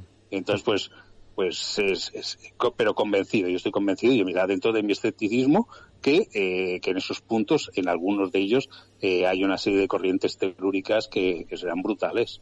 No, no, has recogido, me imagino, ningún dato de algunas cárceles que hayan ocurrido hechos paranormales eh, relacionado a lo mejor con las eh, cosas. no lo sé, te pregunto a voz de pronto. Sí, sí, sí, hay, hay un par de ellos o tres que no nombro dentro de él, pero está en el de, en el de Filadelfia, que, que se pasean y dicen que, que, ven espectros, pero claro que siempre hay de ponerlo siempre con la duda. Creo que, que, los, que, que, que, no está al alcance de todo el mundo. Yo no creo que, que eso que dicen, bueno, hacemos una excursión y vamos a ver espectros y fantasmas. No, no, no, es una persona que tiene que tiene una serie de, poderes, eh, bueno, o de capacidades para poderlo ver. No, no, no está al alcance de cualquiera. Esos que dicen, bueno, voy a grabar psicofonías y me voy a grabar no sé qué, o voy a ver no sé cuánto.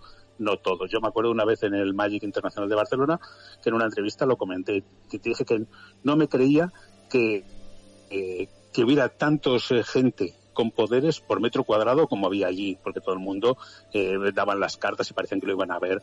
A ver, uno no, uno no tiene percepciones las 24 horas del día. Hmm. No, no puede una persona tener estar las 24 horas del día con percepciones. Hay momentos puntuales en los cuales sí, tu, tu cuerpo está eh, más predispuesto a poder ver o a poder, eh, eh no sé, tener unas sensaciones pero completamente es imposible. Estoy completamente de acuerdo.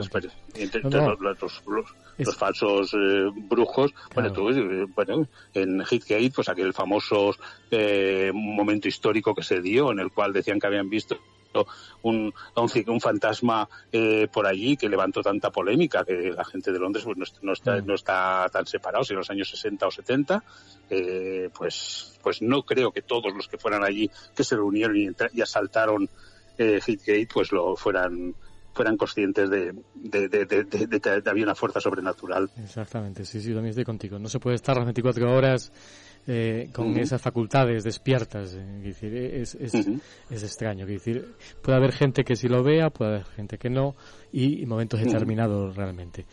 Pero sí, estoy convencido. Yo también estoy convencido de la manera de visión como tú lo ves también.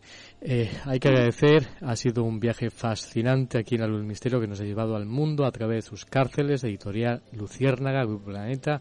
Me imagino que será fácil adquirir el libro, bueno, a mí me lo ha mandado la editorial, pero me imagino que adquirirlo a través de Amazon o a través de cualquier plataforma. Sí, sí, sí, cualquier, cualquier plataforma y cualquier lugar es, es, es, fácil. Está eh, es muy cómodo el poderlo comprar y, y lo que hemos hecho es un repaso mínimo a, a todo lo que hay en el libro, porque si no, a veces cuando me dicen, no, vamos a hablar de tu libro y, y hablamos tan desmenuzadamente como hemos estado hablando nosotros, pues te horroriza decir, ostras, no vamos a contar mucho, pero es que este libro tiene tanto tiene mucha que esto está tan mínima parte que, bueno, porque podríamos hablar de la prisión de los plomos, podríamos hablar del castillo de If, había, bueno, la, cárcel de Mandela, hay muchísimo, aparte de lo que hemos dicho, es una mínima parte de cada capítulo. y además la lectura, el viaje de la lectura también es apasionante. Yo lo he leído, he leído gran parte de tu libro, que está, como tú bien decías al principio, la parte novelada, eh, cómo mm. tú además entras en juego en diferentes momentos, los viajes que has mm. hecho para diferentes cárceles, es apasionante, está muy bien hilado y la verdad es que te felicito y recomiendo a los oyentes que adquieran el libro y que se dejen llevar por la magia de la lectura en este viaje que la verdad que le va a resultar que van a vivir en primera persona también, como tú bien decías, cuando nos invitabas eh, a los oyentes a que abriésemos eh, las páginas de internet de cada de cada lugar, de cada prisión, para verlos in situ, casi casi, para sentirlos en el lugar donde se encuentren con el libro en las manos. Es apasionante. Pues, pues, te lo agradezco enormemente. Me que te haya gustado. Me ha parecido fascinante. Si quieres darnos alguna página, no sé si tienes alguna página de internet para contactar contigo, para seguir investigando sobre todo lo que haces o... Yo te página, bueno, tengo lo de Facebook, simplemente Fernando Gómez Hernández, pero eh, yo siempre suelo dar mi correo Gómez. Sí. punto. Sí, Gómez punto nw arroba hotmail.com simplemente por alguna persona que quiera hacer algún comentario eh, eh, o alguna impresión que ha tenido de, esos lugares donde, donde que, hablo en el libro, porque, a ver, un libro se lo hacen los lectores. A la larga, nosotros simplemente el escritor da unas pautas y a partir de las pautas el, el, el lector es el que se, se, mete dentro de la historia y el que también tendrá sus vivencias. Y seguro que han ido a cárceles eh, que nombran en el libro y ellos han sacado alguna otra historia que yo no, que no pongo y que, que desconozco. Entonces eso, eso es lo interesante, el, el que compartamos los conocimientos que, que podemos tener, porque como decía alguien de, muy allegado a mí, siempre habrá una persona más lista que tú, nunca te creas listo. Entonces, pues yo creo que estamos ahí para, para, para no sé, para comentar, para, para ser un poco eh, más eh, interactivos todos y, y participemos en, en, nuestras historias y nuestras, en nuestros gustos, porque si yo os escribo de carteles es porque, porque me gusta, primeramente yo soy novelista más que, que, que, buscador de historias, bueno, soy buscador de historias, pero no eh, de, de esa manera como en plan viaje o en plan conocimiento esotérico. Entonces, pues es, es lo, lo importante. Y seguro que, que, más de uno de los que habrán escrito y te escribirán a ti o que me escriban a mí, pues habrán tenido alguna experiencia particular en alguno de esos lugares, en alguna cárcel, seguramente que han tenido eh, algún, alguna visión, eso está claro. que nos la cuenten si han tenido alguna visión, alguna experiencia, alguna sensación o si simplemente quieren contarnos alguna inquietud referida a una de esas cárceles o prisiones. Te lo agradezco enormemente por haber compartido este tu libro con nosotros en este tiempo de radio aquí en La Luz del Misterio en London Radio World. Ha sido todo un pues placer, Fernando Gómez. Muchas gracias a vosotros por llamarme y acordaros de mí. un abrazo. Un abrazo, cuídate.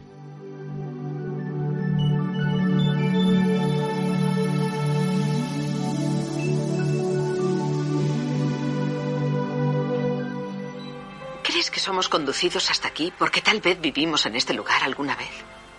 No lo sé. Yo tengo el extraño presentimiento de haber estado aquí antes y ver cómo se alzaban esas piedras mediante un misterioso proceso. ¿En serio? Realmente parece otro mundo. Sí. Y espera a ver las pistas de Nazca. Esas marcas son incluso más antiguas que el Machu Picchu. Mucha gente está fascinada por el misterio de su significado. ¿Has visto algún otro ovni? Mi hermano vio uno el mes pasado. Estaba en una de las cimas de las montañas. Llegó volando por detrás de los picos de hielo. Oh, era precioso. Iba a gran velocidad. ¿Crees que esas marcas que vamos a ver fueron hechas por ovnis hace mucho tiempo? No lo sé, señora. Mire, véalas usted misma.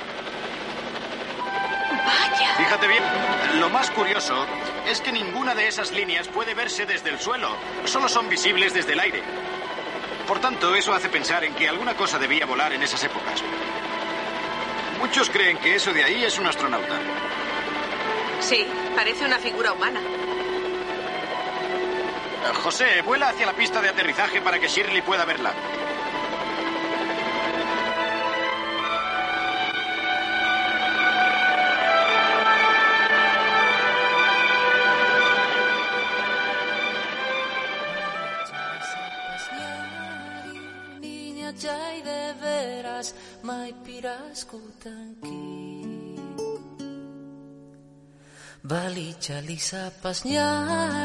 Niña de veras El misterio continúa. En la luz del misterio. Con Julio Barroso.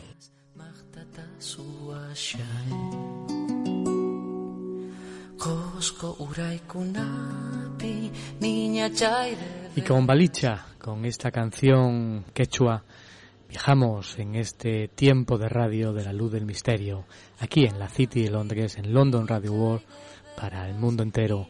Un viaje que nos va a llevar en estos momentos a comunicar, a conectar con el Perú. La verdad que aquí, como saben, tenemos un gran cariño hacia este país y con nuestro proyecto preparándolo para eh, vivirlo intensamente. Hay que decir que la fecha eh, que vamos a realizar el programa es el 14 de mayo del 2022. Conmemoraremos además el nacimiento de María Reicher, que nació el 15 de mayo de 1903. Conmemoraremos su nacimiento, conmemoraremos también un homenaje que haremos a los grandes constructores de eh, las líneas de Nazca, esos constructores Nazca y Paracas, esos eh, grandes hombres que nos legaron un gran misterio. Y nosotros vamos a ir a la búsqueda de conocer ese gran misterio, si nos lo permite todas las circunstancias, si nos lo permiten las reglas eh, del COVID, poder viajar el día 14 de mayo, estar en Nazca y compartir la experiencia con millones de seres en todo el planeta. Ya os iremos contando más detalles, más cosas para preparar ese momento único de radio. Pequeña, ¿Qué estarás haciendo? Por valles, montes, quebradas Ahora viajamos de momento a través de la comunicación con el Perú, con Lima. Conectaremos ahora unos minutos cuando nos digan nuestros compañeros que está preparada la conexión con Carlos Ezeta Gómez, un joven peruano muy lúcido que nos va a dar su visión particular, su experiencia propia sobre todo lo que está aconteciendo en el Perú.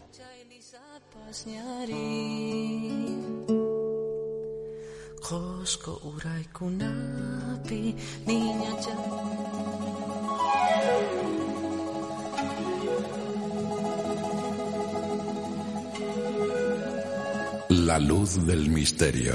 Con Julio Barroso.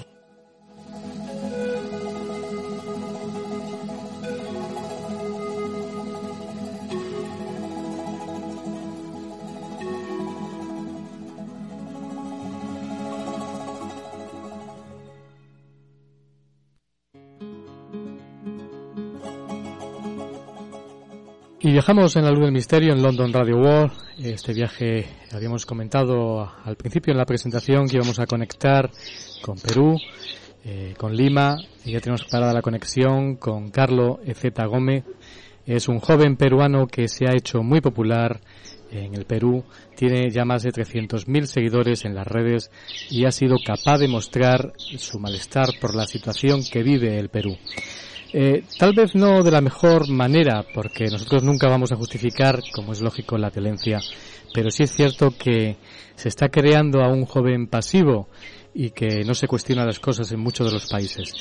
Hoy en Londres, en London Radio World, conectamos con Carlos Ecete, le damos la bienvenida. Carlos, muy buenas, ¿qué tal? Hola, buenas, muchas gracias por la invitación. Es un placer comunicarte. He seguido durante eh, bastante tiempo a través de las redes sociales eh, y he seguido un poco eh, desde el principio toda la historia, pero me gustaría que para los oyentes eh, pudiéramos hacer un poco de historia. Algo ocurrió eh, en tu vida, creo recordar, el 9 de noviembre, si no me confundo, del pasado año, eh, con un altercado con uno de los eh, congresistas, creo que era Ricardo Burga, así se llamaba, ¿no? Era un momento muy inestable políticamente el pasado año en Perú. Eh, ¿Cómo fue toda la historia? Cuéntanos un poco, sin darnos detalle, sobre todo para que los oyentes hagan idea, cuando se utiliza en Perú la palabra vacancia, eh, eh, para comprender un poco toda esa historia, ¿qué ocurrió realmente? ¿Por qué eh, te tomaste tú la decisión de eh, hacer, de cuestionarte que algo estaba muy mal y que tú podías eh, hacer algo? No sé si estabas de casualidad, yo vi las imágenes de televisión y si estabas eh, en, el, en el Palacio del Congreso en, en Lima cerca por casualidad o estaba todo premeditado, aunque yo te he escuchado que no estaba premeditado. Sí, por supuesto. Solamente para entrar un poco en contexto. Exactamente. Aquí en, en Perú eh, la pandemia nos afectó muy fuertemente ya que el sistema de salud estaba eh, por los suelos durante muchos años. Eh, pasaron muchos gobiernos en los cuales no se preocuparon por el tema de salud. Y en el gobierno que pasó, que era el de Vizcarra, habíamos sufrido una, pan- la pandemia lo habíamos sufrido de una manera muy fuertemente. Muchos peruanos murieron durante el 2020 por culpa del mal gobierno, por culpa de que nuestras autoridades no estaban poniéndose de acuerdo para hacer un objetivo común, que era, era el salir de la pandemia, el luchar juntos para combatir ese virus. Y ese es algo que eh, lame- lamentablemente pasó mucho en nuestro país y que realmente eh, llegó a su punto eh, cúspide, digamos, el 9 de noviembre, cuando se creó una crisis política en medio de una crisis sanitaria y económica incluso social, abacando a un presidente que, si bien sí tenía sus, sus este, tenía problemas legales, sí tenía muchos cuestionamientos, sí tenía que rendir cuentas a la justicia, sí, por supuesto, eso lo hemos dicho siempre, pero de ahí a crear una, una crisis política, generar una, una inestabilidad en todo el país y más con las personas que iban a tomar el poder en ese momento y cómo querían tomar el poder y para qué querían tomar el poder, realmente creó un ambiente de zozobra en todo el país en general. Y obviamente yo como uno de los tantos millones de peruanos que se sintió eh, completamente indignado, completamente en rechazo a lo que estaba pasando con nuestros, digamos, representantes, eh, sí, reaccioné de una manera que, que, que fue muy este, eh, fusiva, que realmente eh, fue en un momento de completa indignación viendo o pensando en lo que podía pasar o y, y que terminó pasando y reaccioné de esta manera, ¿no? Obviamente después, este, obviamente se, se dio las disculpas del caso porque obviamente yo no soy una persona que, que haya habido tenido problemas antes con la justicia, ni haya tenido algún problema legal, ni absolutamente nada en mi vida. Ujú. Así que obviamente se dio la disculpa del caso porque fue, el- fue por el, el momento que, que estaba Pe- pasando en Pero general, lo ¿no? los que estamos fuera del país, eh, hablando por ejemplo desde el Reino Unido, todos los que estén escuchando mm, paisanos tuyos, eh, eh, latinoamericanos en el Reino Unido, en Europa, pero ¿por qué? Para entender un poco la historia, ¿por qué Ricardo Burga? ¿Por qué eligiste Eh, a no, este? eh, ya, para también entrar en contexto sobre ya ese, este tema específico, el 9 de noviembre, eh, obviamente era un día común y corriente para todos aquí en el país, todos estábamos eh, en nuestras vidas, nadie creía que en la noche del 9 de noviembre íbamos a, a- y se iba a vacar a un presidente y que iba a entrar un presidente que iba a hacerle mucho daño al país, obviamente. Yo ese día estaba en- visitando a mis padres, que ellos viven a ex- exactamente tres cuadras de- del Congreso. Y el, tre- el- ese día que fue en la noche a las ocho y media aproximadamente, yo me estaba dirigiendo a cenar. Eh, y justo eh, de camino a, a cenar, eh, me veo en mi celular que hubo esta noticia, ¿no? Bacar sea presidente, iba a tomar el poder eh, Merino, que era una, una, este, una representación de todo lo que está mal en la política peruana. Y dije, wow, ¿qué, qué está pasando? Y está prácticamente a una cuadra en ese momento del Congreso. Y voy, me dirijo al Congreso para ver porque había ya grupos de personas alrededor del Congreso. Y dentro de este, dentro de estos momentos, eh, hubo todo un tumulto, hubo, empezó a haber cri- eh, gritos de la gente afuera del Congreso porque obviamente fue un malestar general de mucha parte de la población. Y en uno de esos momentos, este, logro entrar por el lado de, de, de no, no recuerdo si era Andahuaylas, creo, la calle. Y luego entrar al Congreso no con la, con la visión de, o con la, con la búsqueda de hacer algo malo, o de intentar hacer algo, o decir algo, no, o sea, realmente entré solamente para, para enterarme qué estaba pasando, ya que la política es algo que a mí me, me apasiona mucho. Y estuve ahí aproximadamente 20 a 30 minutos, y, y luego de esto eh, llegó, ¿no? El señor Burra con la bancada, y, pero obviamente yo no iba a saber que el señor iba a estar ahí y obviamente este no es que tenga algo con la persona específica del señor Ricardo Burga y no tengo mm, no tendría por qué porque no, no lo conozco en persona, no, no sé qué clase de persona es, pero sí sé que su bancada, que su partido, que su persona apoyó un, una inestabilidad política que generó una crisis tremenda en nuestro país, que sabía que iba a generar una crisis tremenda. Y eso me hizo reaccionar de una manera que sí, que estuvo mal, que sí, se dio las disculpas. Pero eh, luego, como le he dicho ya en, diferentes entrevistas, eh, no es que no es que eh, tenga específicamente algo con el señor, ¿no? Porque al final hay que recordar que fueron más de 105 congresistas los que crearon esta crisis política. Eh, realmente es en, es en general el, malestar que tenía con toda esa clase política que, estaba en ese momento en el poder. Fue pura casualidad, estaba él declarando, lógicamente, la, la votación de esos 105 congresistas que iban a crear una inestabilidad. ¿Te refieres a eso, no? Por supuesto, y hay que, y hay que recordar también, porque no es solamente eh, algo del pasado, hay que recordar que durante esos días eh, ocurrieron muertes de jóvenes, ocurrieron eh, realmente una represión policial muy fuerte. No, no teníamos, digamos, eh, alguien en, el poder que, que rinda cuentas a lo que estaba pasando en las calles. Así que fue una época bastante difícil para todos en general. Hubo una crisis absoluta luego de que también renunció Merino, porque también renunciaron los ministros también. Así que fue una crisis completa en el en nuestro país en ese momento, un momento muy, muy este, agitado aquí. Sí, sí, te he visto, te he visto en las redes sociales que tú tuviste oportunidad de conocer, creo que a la, a la familia o la madre de uno de estos que murió a manos, no sé si de la policía en estas manifestaciones.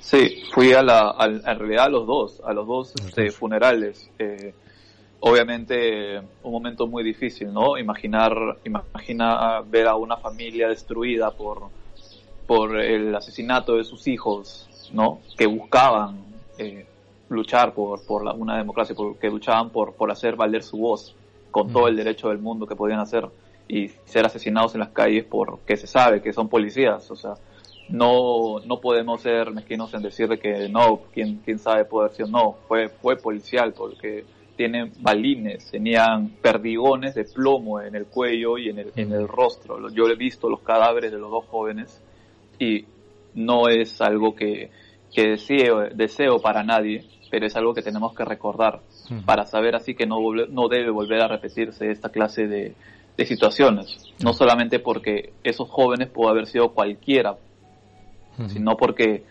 eh, hay familias detrás de esos jóvenes, hay, hay seres queridos detrás de esos jóvenes y el, a pesar de que ya pasaron tanto tiempo desde las manifestaciones de noviembre, hasta ahora no se ha encontrado justicia para esos jóvenes. Hasta ahora no ha habido responsables, ni políticos, ni legales, en los asesinatos de estos jóvenes. Por eso realmente es, hay, que, hay que también recordar que fue una época muy, muy, muy difícil en nuestro país en ese momento, una crisis absoluta en, nuestro país. Eh, Carlos, me gustaría eh, eh, saber también tu análisis, vamos yendo paso por paso, después de todo cómo lo viviste tú, las elecciones y en la segunda vuelta en la que quedaron Keiko Fujimori y Pedro Castillo. ¿Cómo viviste tú esta situación? Ya te he leído un poco la información, yo tampoco conozco bien Perú, he viajado cuatro veces a Perú, quiero viajar ahora. Tenemos además un, un proyecto con, con Perú, hacer radio allí, eh, la luz del misterio, London Radio World, estar presente eh, en Nazca con nuestra madrina Ana María Cogorno, que es la albacea de las líneas de Nazca de María Wright.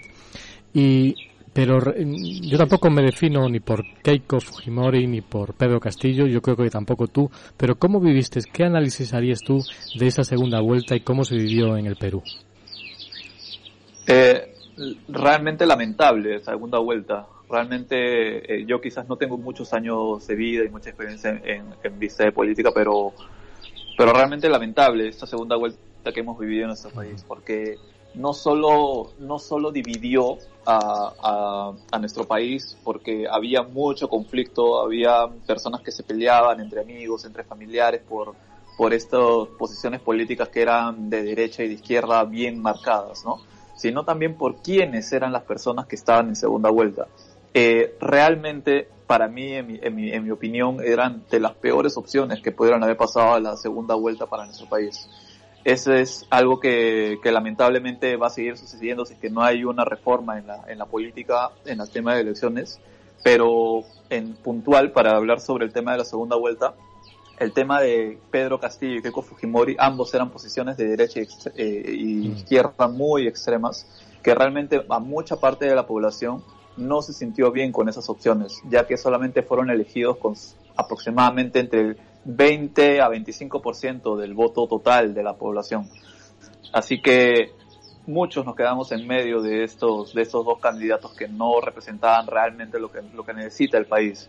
Una que era hija de un dictador con muchos problemas judiciales, que estuvo en la cárcel, que tiene muchos, muchos este, temas con la justicia que atender, como Keiko Fujimori, y como un hombre que vino de un partido eh, muy eh, poco estructurado, que vino muy, eh, muy desconocido para gran parte de la mm. población. Eh, me refiero, me refiero para, al menos para las personas que, que, he podido hablar durante estos meses, muy desconocido también para los jóvenes, que al final es lo que, lo que buscábamos, mm. obviamente, era un mejor candidato, ¿no? Así que nos quedamos enfrascados dentro de estos dos candidatos en medio de todas esas peleas. ¿Cuál hubiera sido el mejor candidato para, para, la gente joven o para ti? Porque tampoco, yo eh, lo, había, yo, creo que no lo había.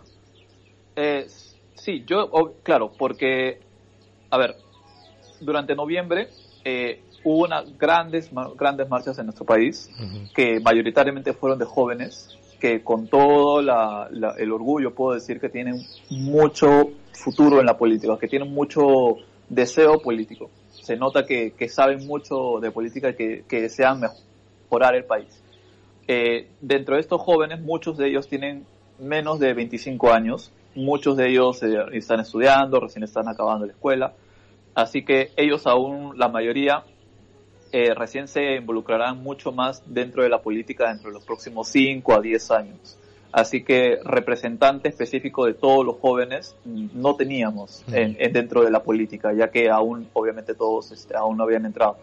Pero eh, dentro de las posiciones que yo he podido hablar con los jóvenes que con quienes he estado hablando durante estos meses, eh, ya que me escriben siempre, eh, se escuchaba dentro de la posición de centro, perdón, de derecha a Hernando de Soto, por ejemplo, con una persona con una gran trayectoria, un gran currículum, a de izquierda a Verónica Mendoza con una idea progresista de la izquierda, con una idea más este más democrática, de una izquierda con mucho más este, derechos en, en comunidades, por ejemplo, LGTBI, mujeres, en, en, la política, y una posición de centro como la era de la que era de Julio Guzmán, ¿no? que al, final este, ninguno, lamentablemente, de los tres pasó a la segunda vuelta, que, que hubiera sido una mucho mejor opción cualquiera de esos tres candidatos que Pedro Castillo y Keiko Fujimori, ¿no? Por los, por las razones que comenté hace un momento.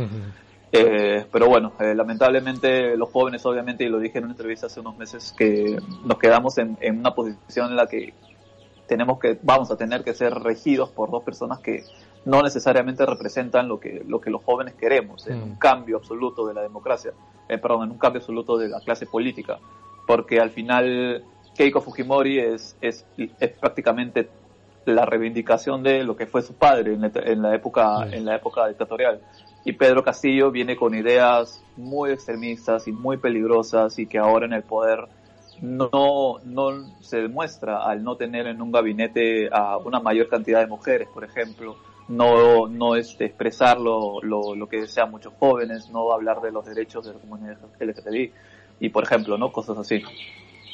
Curioso. Eh, yo tampoco me defino, lo he dicho antes, antes de preguntarte la anterior pregunta, no me defino ni por Keiko Fujimori ni por Pedro Castillo, ahora está, es el presidente.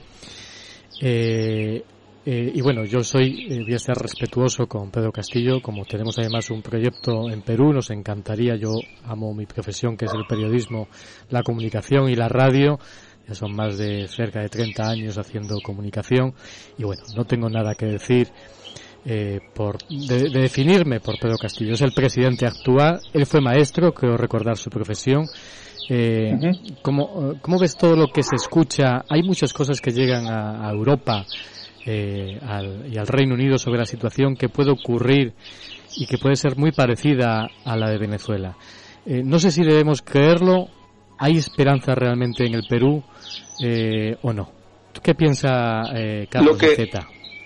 Sí, por supuesto. Lo que, lo que tenemos, tenemos que también recordar es que, eh, a ver, un presidente no es un monarca, por ejemplo, no es alguien vitalicio. Hmm. Eh, hay muchas, eh, por, porque también tuvimos durante muchos años una, una gran inestabilidad política en nuestro país que nos hizo tener mucha clase de, de, digamos, escudos y candados y balance de poderes para que no pase lo que ya pasó antes, que era que un presidente quería quedarse en el poder, o que un presidente quería tener todo el, el, poder o, poder decidir sobre todas las cosas en el país.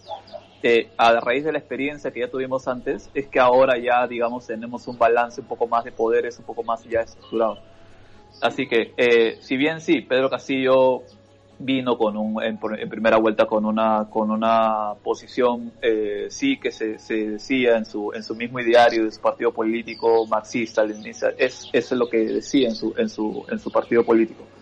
Pero dentro de todo, al final, a mi opinión, al ser un, más un socialista, en mi opinión me parece, eh, yo creo de que realmente eh, hay esperanza todavía. Yo creo que no podemos decir que ya Perú está al, final ya a punto de, caer, porque realmente tenemos muy buenos políticos en el poder también. Así como tenemos muy malos, también tenemos personas que realmente pruebas que realmente representan lo que lo que mucha muy gran parte de la población desea, ¿no? En el en el poder legislativo más que nada, que es una posición más de centro derecha o derecha que siempre va a estar como ese balance de, de poder con el Ejecutivo para que eh, Pedro Castillo no, no termine siendo, digamos, eh, lo que quiso ser algún presidente antes, que era quedarse en el poder, ¿no? Así que, felizmente, o, o para tranquilidad de, de, muchas personas y de muchos jóvenes que también me escriben, es de que podemos tener la tranquilidad de que pase lo que pase, igual hace solamente unos meses hemos visto como por manifestaciones, por por una lucha en las calles, se pudo cambiar todo el curso de cómo eran las cosas con el presidente. Eso puede volver a repetirse porque al final el, el, presidente se debe a su población. Así que creo yo de que pase lo que pase, igual, igual créeme, el Perú es, es demasiado grande, es, es más grande que cualquier persona y, y creo que al final, pase lo que pase, eh, las cosas van a, al menos creo, yo, tengo la esperanza de que pueden salir bien si es que todos nos terminamos uniéndonos, ¿no? Como lo hicimos hace unos meses.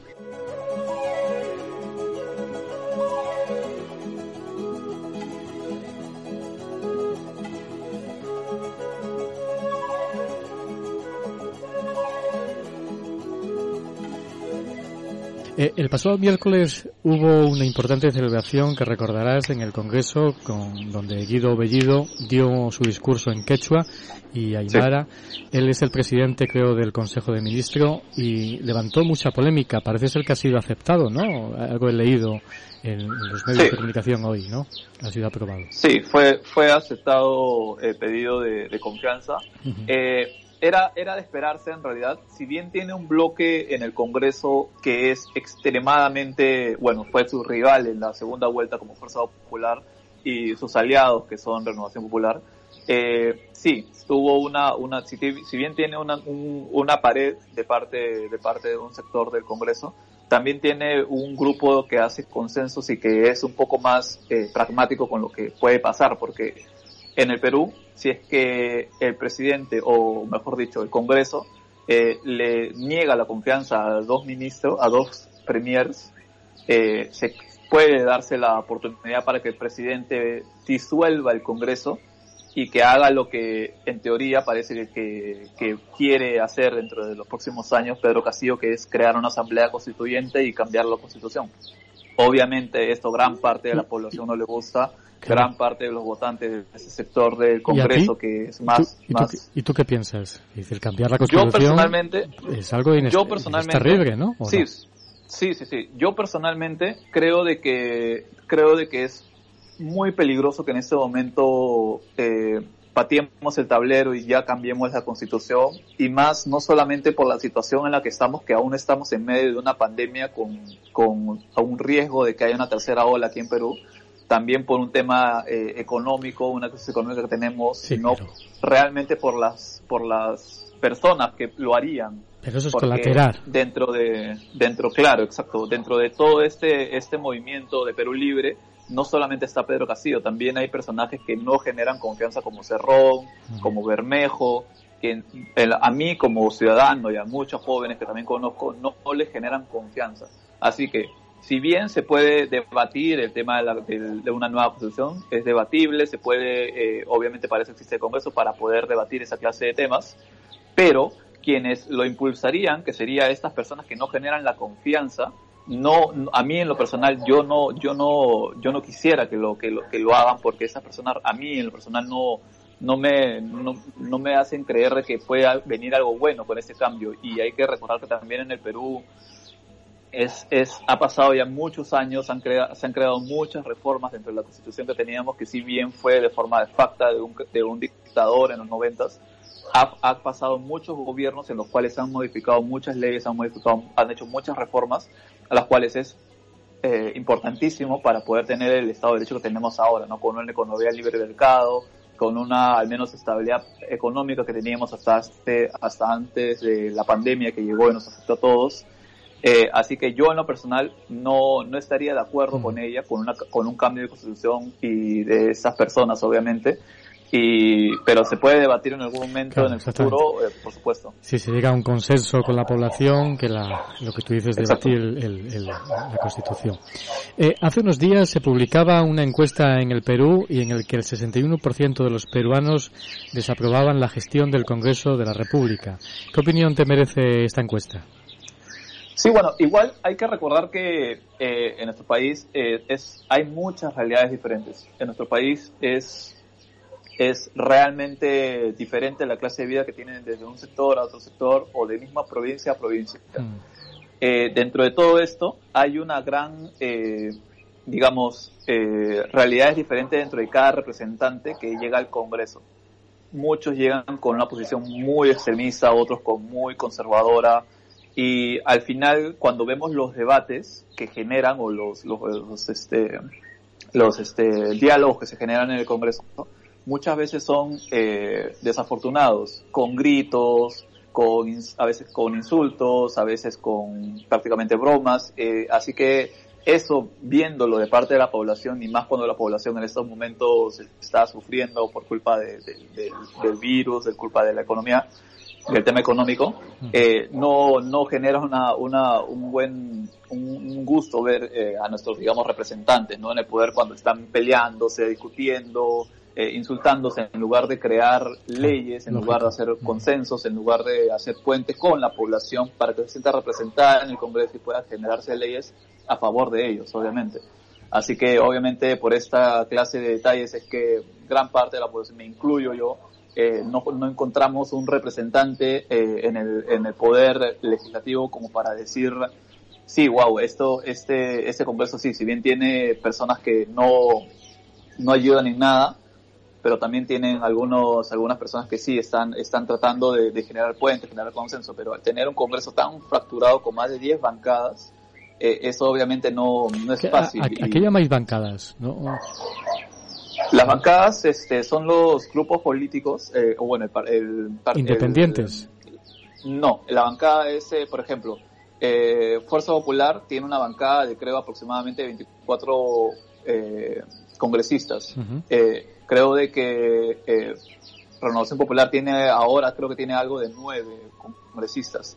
La bancada es el grupo de estos congresistas que se genera, eh, obviamente, de un partido para generar estos, este, esta posición de, digamos, posición de bancada o, o opinión de bancada, ¿no? De Con un controversia, de, diga de ir en contra de, la, de las reglas del partido, del propio partido, que están No, no, no, no, no, es parte del partido, sino que es el, el- la bancada es el, el grupo del, del- de congresistas del partido. O sea, por ejemplo, si tenemos un, el partido Fuerza Popular tiene 15 candidatos, se dice entonces de que a la bancada de 15 candidatos. Es como el grupo. ya entiendo. En- en- término que engloba a los congresistas de ese, de ese partido. de ese. Exacto.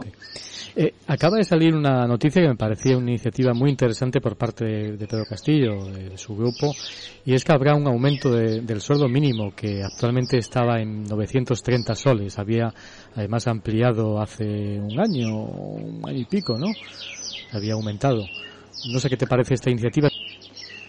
Sí, por supuesto. Lo- le- si bien sí, el sueldo mínimo en el Perú es, es muy bajo, Mm. es aproximadamente 350 dólares aproximadamente. Eh, sí, eh, y con unas condiciones de trabajo muy, muy informales que tienen en, en el Perú, ¿no? Eh, pero el tema es de que en estos momentos hay una crisis económica y puede- podemos decir, sí, perfecto, suena muy bien, se aumenta el sueldo mínimo, pero también hay que decir cómo se aumenta el sueldo mínimo. En estos momentos estamos en una crisis económica y de dónde van a sacar el dinero para poder eh, solventar este, este, este monto que va a ser grande hacia, hacia, hacia la población. Eso y los bonos que también estaban diciendo es que a mí en lo personal creo yo de que más que generar bonos o decir este se aumenta esto, se aumenta el otro es generar empleos de trabajo dignos para que la población, para que las personas se sientan a gusto desarrollándose y ganando obviamente más a conforme pase el tiempo, ¿no?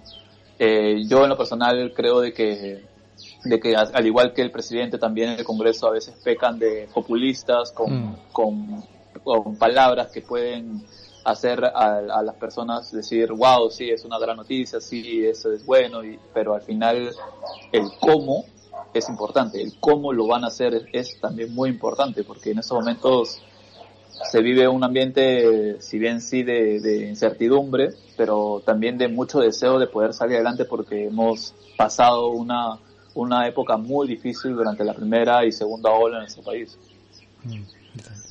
Eh, me gustaría preguntarte sobre tu opinión, eh, cambiando del tema político al tema social o de viajes, no sé cómo definirlo.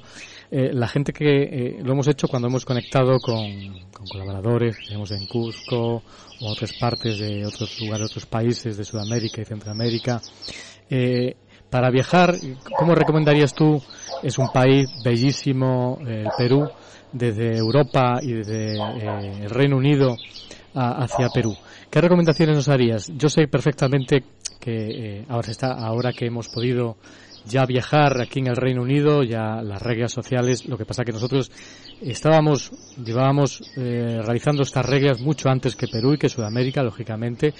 Me imagino cuando yo te decía colateral toda la situación que está viviendo el Perú relacionada con el virus, el COVID y las reglas sociales, me imagino que ocurrirá como está pasando en Europa y en el Reino Unido con la vacuna, con la gente joven, la gente mayor, se siga vacunando, me imagino que se seguirán eh, quitando esas reglas y teniendo una vida más normal o un poquito más normal eh, y volver un poco a la normalidad, como se suele decir. ¿Qué opinión mm, tienes tú? ¿Qué recomendaciones nos harías a la gente que está escuchándote en Europa y en el Reino Unido para viajar al Perú? ¿Nos recomiendas ir al Perú o no? En estos momentos. Sí, por supuesto. El Perú tiene todo lo que cualquier ser humano pudiera desear. Ciertamente Yo le he dicho en, en muchas ocasiones, eh, en muchas ocasiones, eh, yo no tendría ningún problema de nunca en mi vida salir del Perú porque ten- tengo todo lo que, lo que conozco, lo que amo, lo que me gusta en este país. No solamente en tema, en tema de, de mi vida, sino por el tema que, que hay en mi país, por todas las riquezas que hay. Si a una persona, digamos, con los diferentes gustos que pueda tener, le gusta el ambiente un poco de playa, tenemos playas bellísimas que parecen sacadas de una película en el norte de nuestro país. Mm. Si, le, si ama las montañas y la cultura y, y los paisajes, tenemos una cordillera de los Andes bellísima. No puedo, imagino que todo el, todo el mundo, bueno, todo el mundo debe conocer la- Mm. Cusco, Machu Picchu, toda esa clase de, de, de- de zonas que es realmente bellísimo en nuestro país, que, que cualquiera persona que encante y por eso tenemos una gran, gran cantidad de turistas todos los años, que es bellísimo en nuestro país. Y si le gusta un poco más de el desconectarse, la selva, eh, los ríos, tenemos toda una franja de, una franja de, de selva a la cual también he tenido la oportunidad también de ir, que es bellísima, que realmente da ganas de, quedarse, vivir ahí. Y, me ha pasado las veces que he ido, porque es realmente, es como, es como el paraíso de nuestro país. Ciertamente Obviamente nuestra, nuestra clase política no, no nos ayuda, pero, pero en realidad el país en sí es, es realmente, es un cuento de se ha sacado una película. Cierto, cierto que sí. Con paisajes que realmente Sí, no tienen nada que envidiar a, a, nadie en, nuestro, país. Yo conozco, no conozco a fondo Perú, necesito conocerlo todavía más a fondo, pero he viajado ya bastantes veces y quiero volver, seguir continuando viajando a Perú. Eh, me, me, me, permites que te haga preguntas, algunas preguntas ya para terminar sobre temas diferentes sociales de, eh, que tienen relación o que han tenido eco en, en la prensa peruana? Sí, por supuesto. Para saber tu opinión. Aquí hemos hablado en algunas ocasiones de las momias de Nazca, las momias tridáctilas que aparecieron, pues no sé si hace cuatro o cinco años, que ahora están siendo estudiadas por la Universidad de Ica. Ha habido una gran polémica también en el Congreso, en el Ministerio de Cultura. Eh, ¿Qué opinión te merece toda esta cuestión?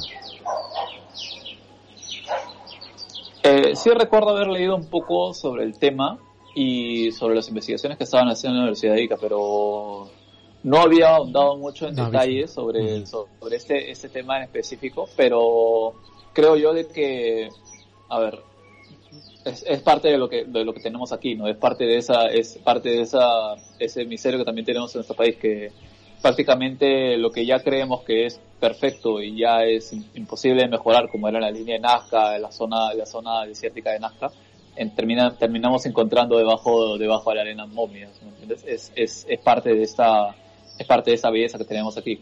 Eh, no estoy muy enterado del tema, como, como digo, pero sí recuerdo haber leído un poco de ese tema hace unos años.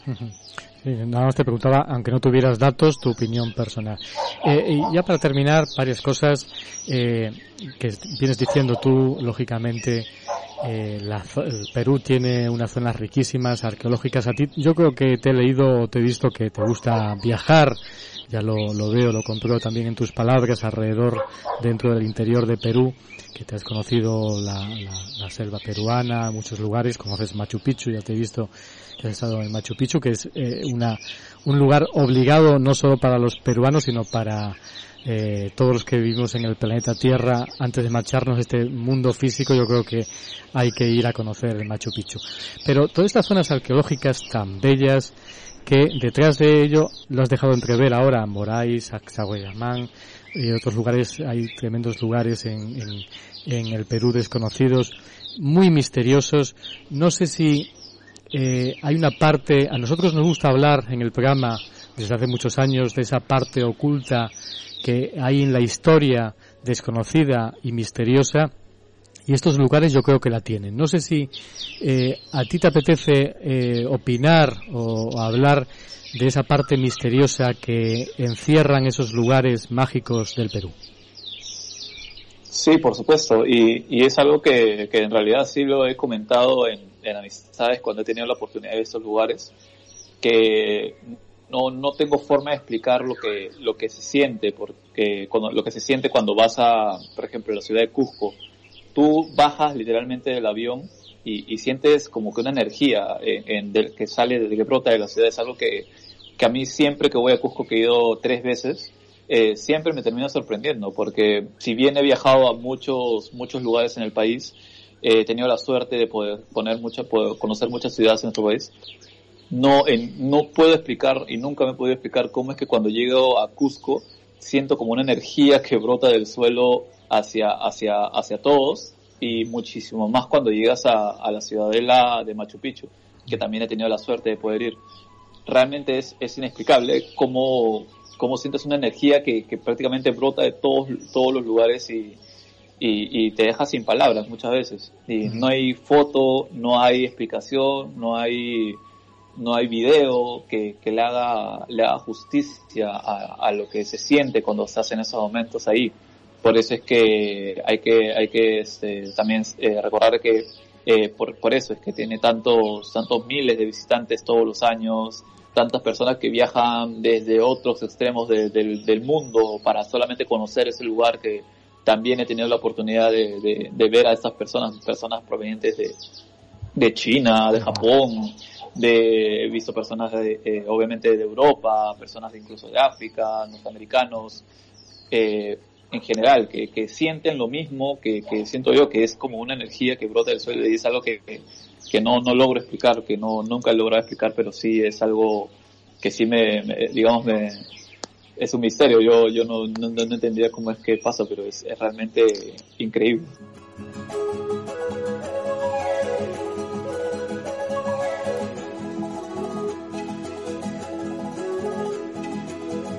Sí, nosotros ya te he comentado al principio que eh, tenemos un proyecto junto con Ana María Cogorno, que es nuestra madrina. Eh, Ana María Cogorno es la sucesora de María Raid, del legado de la clínica Nazca.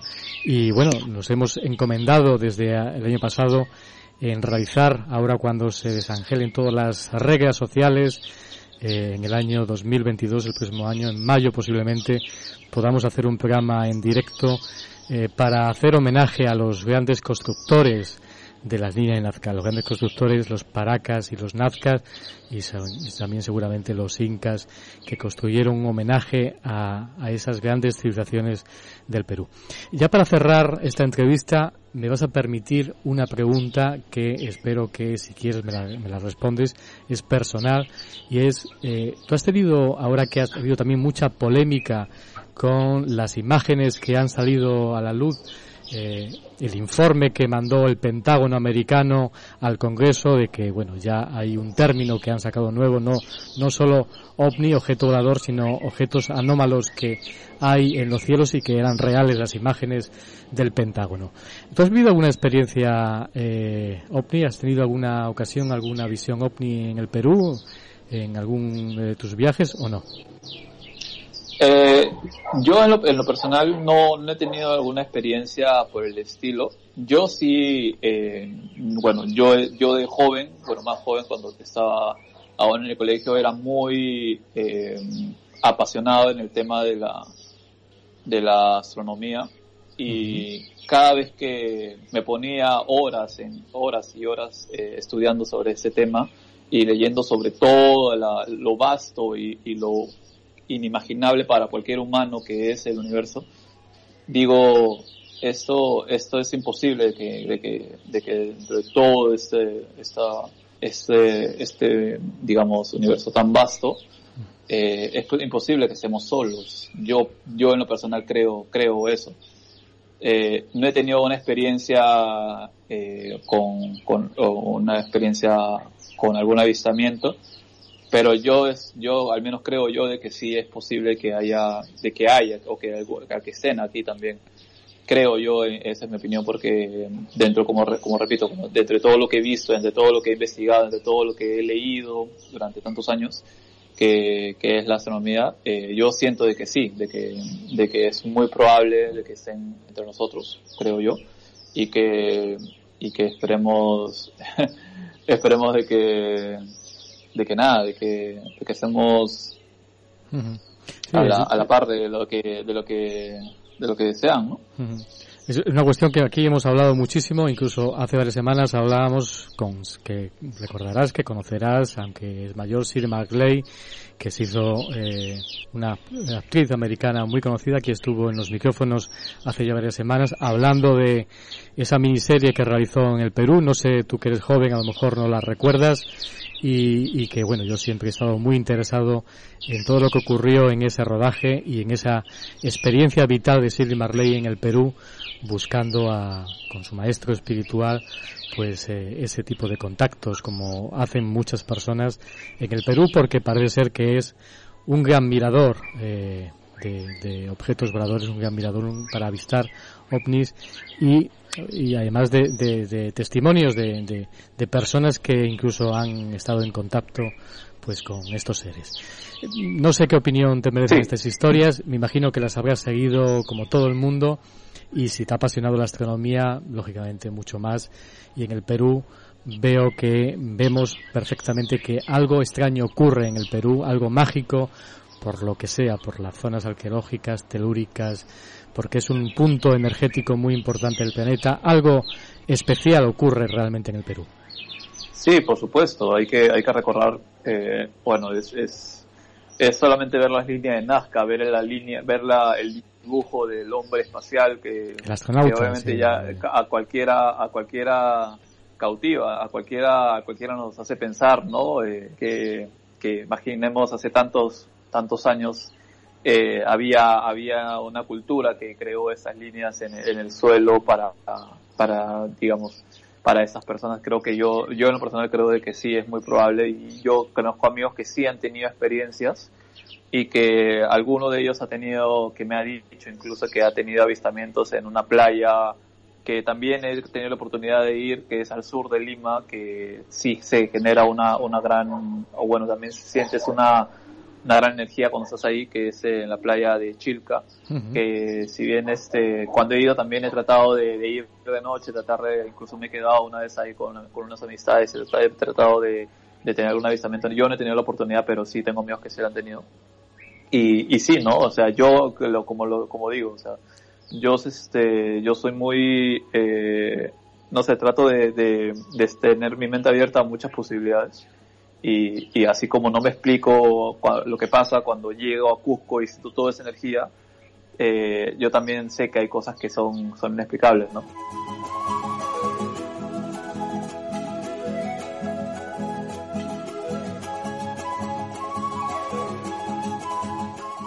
Pues ha sido todo un placer, Carlos Ezeta Gómez, conversar contigo. Me imaginaba, lógicamente, que eras una persona bastante lúcida y por eso te hemos traído a estos micrófonos y bueno, para conocer también el análisis eh, y tu visión política de la situación en el Perú, no solo política, sino también social y cultural.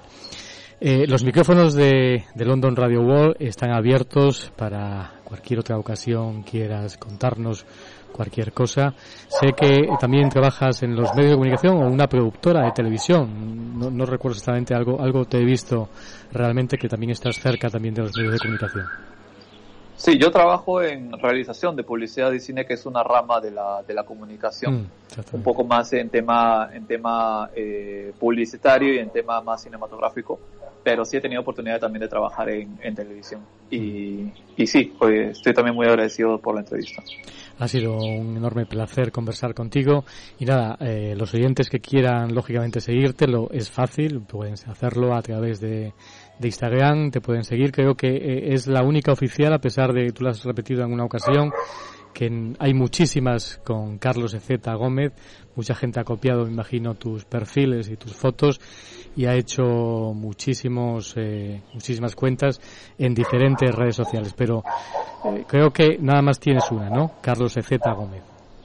Sí, yo tengo solamente una cuenta y tuve que, o bueno, prácticamente obligado tuve que hacerle el, el check, el, Blue, el blue check, porque se habían creado muchas cuentas en distintas redes sociales, en Facebook, en Twitter, a pesar de que yo no tengo Facebook ni Twitter, e en Instagram también, si pones mi nombre aparecen muchas cuentas eh, falsas, pero eh, la mía que yo manejo yo mismo es la cuenta que tiene el check. Genial. Pues ahí, ahí te pueden seguir y contactar contigo. Eh, me encantaría eh, en otras ocasiones tenerte en London Radio World, en la luz del misterio, y seguramente, si te apetece, eh, cuando estemos por allí, me gustaría contactar contigo y si puedes acercarte a Nazca a compartir la experiencia con nosotros de radio y con millones de seres en todo el planeta, pues me encantaría. Si paso además por, Lina, por Lima, te, me encantaría conocerte personalmente. Ha sido un auténtico placer, Carlos Ezeta Gómez. Muchas gracias. Un abrazo, cuídate.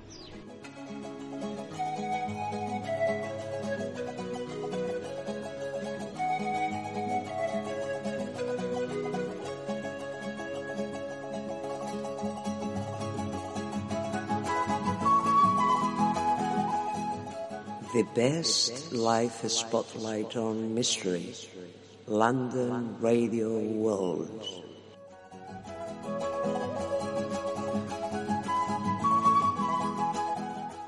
Y antes de despedirnos de esta cita mágica de esta semana, de la luz del misterio aquí en London Radio World, un regalo que nos ha hecho un compañero de la luz del misterio de London Radio World, una de esas voces mágicas que surcan eh, esta dimensión radiofónica que es la luz del misterio. Él es José María Compreño. Estas palabras nos regala en esta primera temporada de esta emisión única de comunicación que venimos haciendo desde hace muchos años y que en esta casa se cumplen cuatro años.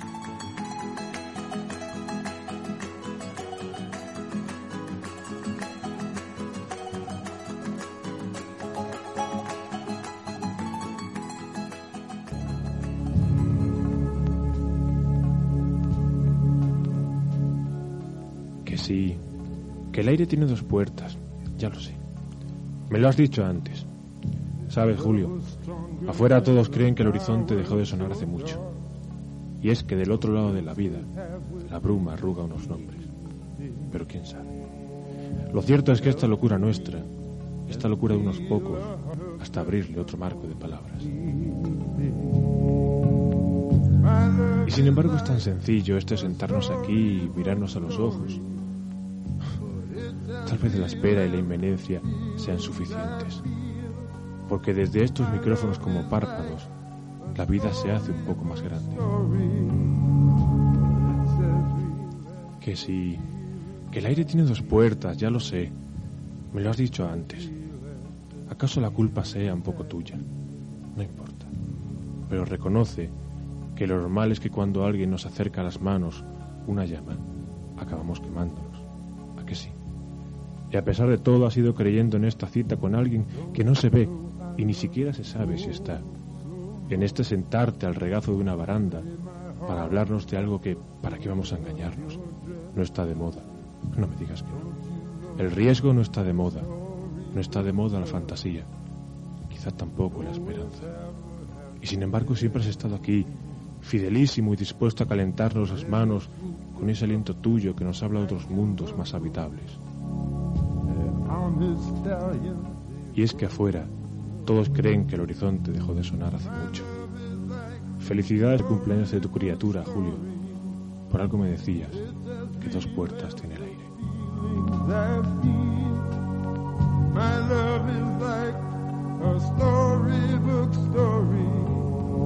London Radio Worlds.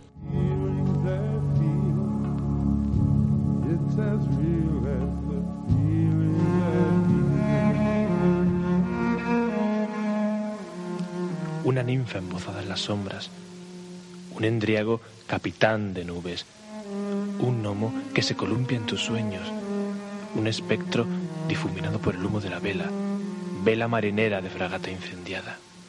Y es que, por fortuna, el mundo no es tan solo lo que cada alborada hayamos constreñido por el marco de nuestra ventana. Detrás de las formas cotidianas se enmascaran leyendas y personajes extirpados de ellas fue necesario que Julio Barroso encendiese con su soplo vital una luz enamorada del misterio, y esta minúscula llama supo prendernos los vestidos. Ahora, desnudos ya del traje rutinario, dame la mano, ninfa, entriago, gnomo, espectro.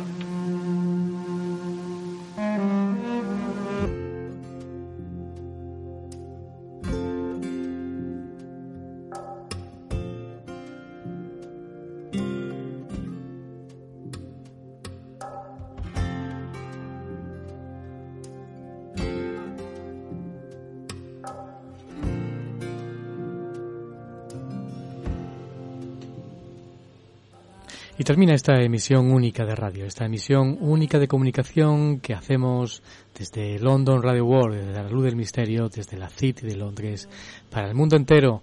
Una emisión que comienza con esta nueva temporada, esta cuarta temporada que venimos haciendo aquí en esta casa.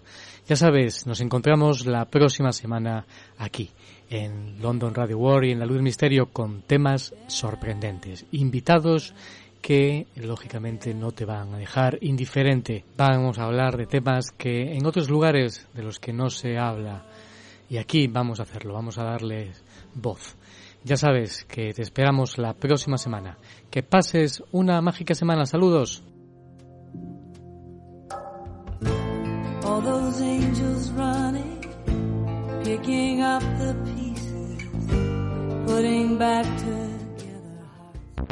All. The best life is spotlight on mystery. London Radio World.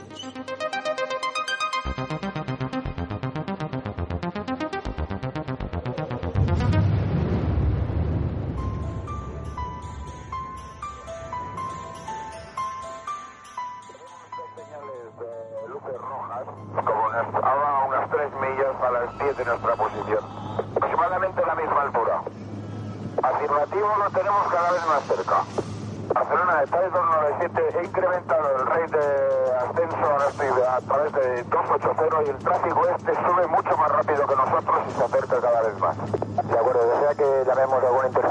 Si es posible, sí, información, porque el tráfico está a menos de media milla y ahora mismo ha bajado un montón, ha bajado, ahora debe estar unos 3.000 pies por debajo de nosotros. De acuerdo, vamos a comunicar con defensa. De acuerdo, ahora mantengo 290, me voy al borde de Valencia.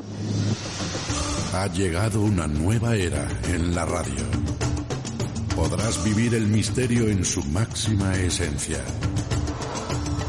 En la luz del misterio con Julio Barroso. ¿Estás preparado?